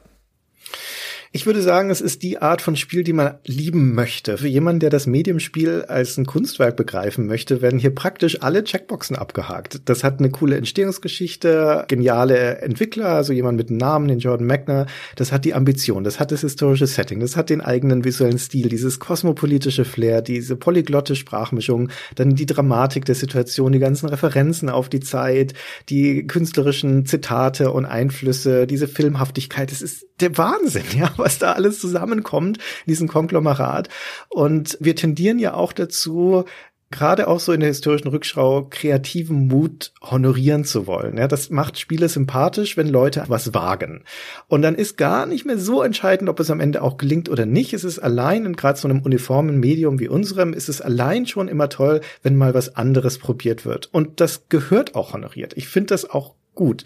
Ganz nüchtern betrachtet, so aus dieser deutschen Perspektive, die Liebe zur Seite, ist das, was man hier nach vier Jahren Entwicklungszeit bekommt, spielmechanisch und teilweise auch inhaltlich eher dürftig. Der Schein ist das, was das Spiel trägt und nicht so sehr das Sein, wobei die Substanz natürlich auch ganz stark eine erzählende ist.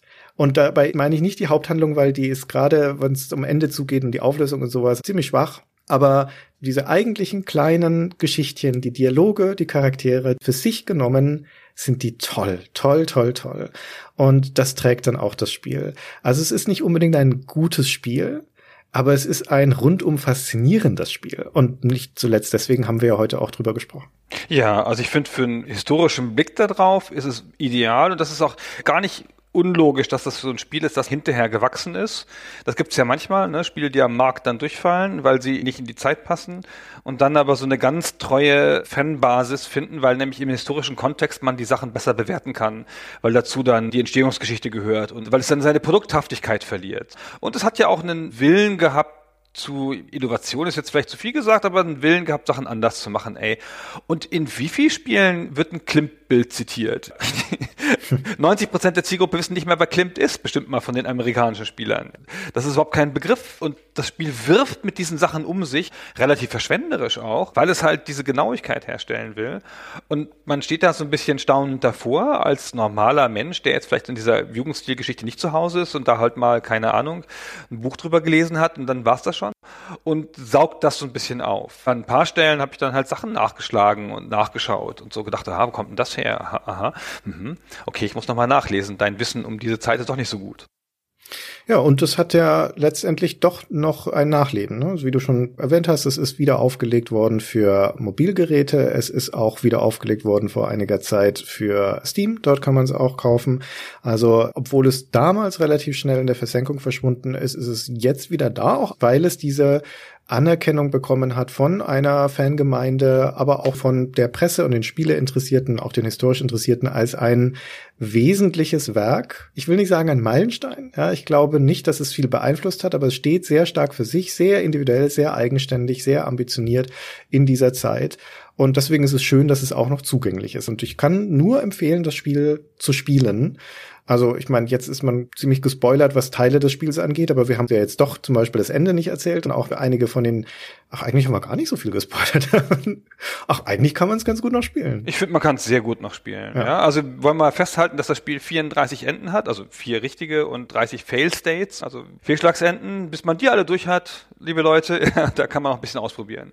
Ja. Genau, also abschließende Empfehlung, gern nochmal spielen ne, von GOG oder Steam oder meinetwegen auch auf iOS oder Android. Die gehen alle ganz gut, die Versionen, sind ein bisschen angepasst gegenüber dem Originalspiel. Ich habe das Originalspiel jetzt nicht nochmal gespielt, aber die haben zum Beispiel ein Hilfesystem, die neuen Versionen und du kannst die Zwischensequenzen nochmal in einem extra Menü angucken und so. Das ist jetzt nicht umwerfend, aber ganz hilfreich. Wie gesagt, und mir spezifisch hat die Smartphone-Version ganz gut gefallen. Und man kann die deutsche Version wirklich gut spielen. Also mir gefällt sie sogar besser als die englische. Ja, genau, kann man gut machen. Genau, dann, Mensch, haben wir soweit, oder? Ja, würde ich doch mal sagen. Dann bedanken wir uns fürs Zuhören und freuen uns über den Austausch mit euch, über eure eigenen Erfahrungen mit dem Spiel. Oder noch mehr würde mich interessieren, wenn jemand einfach nur diesen Podcast gehört hat und das Spiel nicht gespielt hat, was jetzt sein Bild ist. Ob das jetzt so ein Gefühl ist, das will ich mal spielen aus historischem Interesse oder das will ich mal spielen, weil ich glaube, das ist ein Spiel für mich oder das ist ein Spiel, das will ich auf keinen Fall spielen. so wie ihr das beschrieben habt, ist das überhaupt nichts für mich. Das würde mich ehrlicherweise noch mehr interessieren als der Austausch von eigenen Erfahrungen. mich interessiert beides. ja, ja, ja. Ist schon gut. Mich interessiert alles. Ist ja klar. Sagt, was ihr wollt. Alles gut. Und natürlich, wir haben das schon lange nicht mehr gesagt, deswegen sage ich es hier nochmal. Generell freuen wir uns riesig auch über Bewertungen auf iTunes, also positiven Zuspruch, Bewertungen, Kommentare auf iTunes nicht zuletzt deswegen, weil sie uns ja auch helfen, dort sichtbar zu bleiben. Also auch das ist willkommen. Gut, dann beschließen wir das hier. Vielen Dank fürs Zuhören und bis zum nächsten Mal. Und danke, Christian. danke dir, bis dann.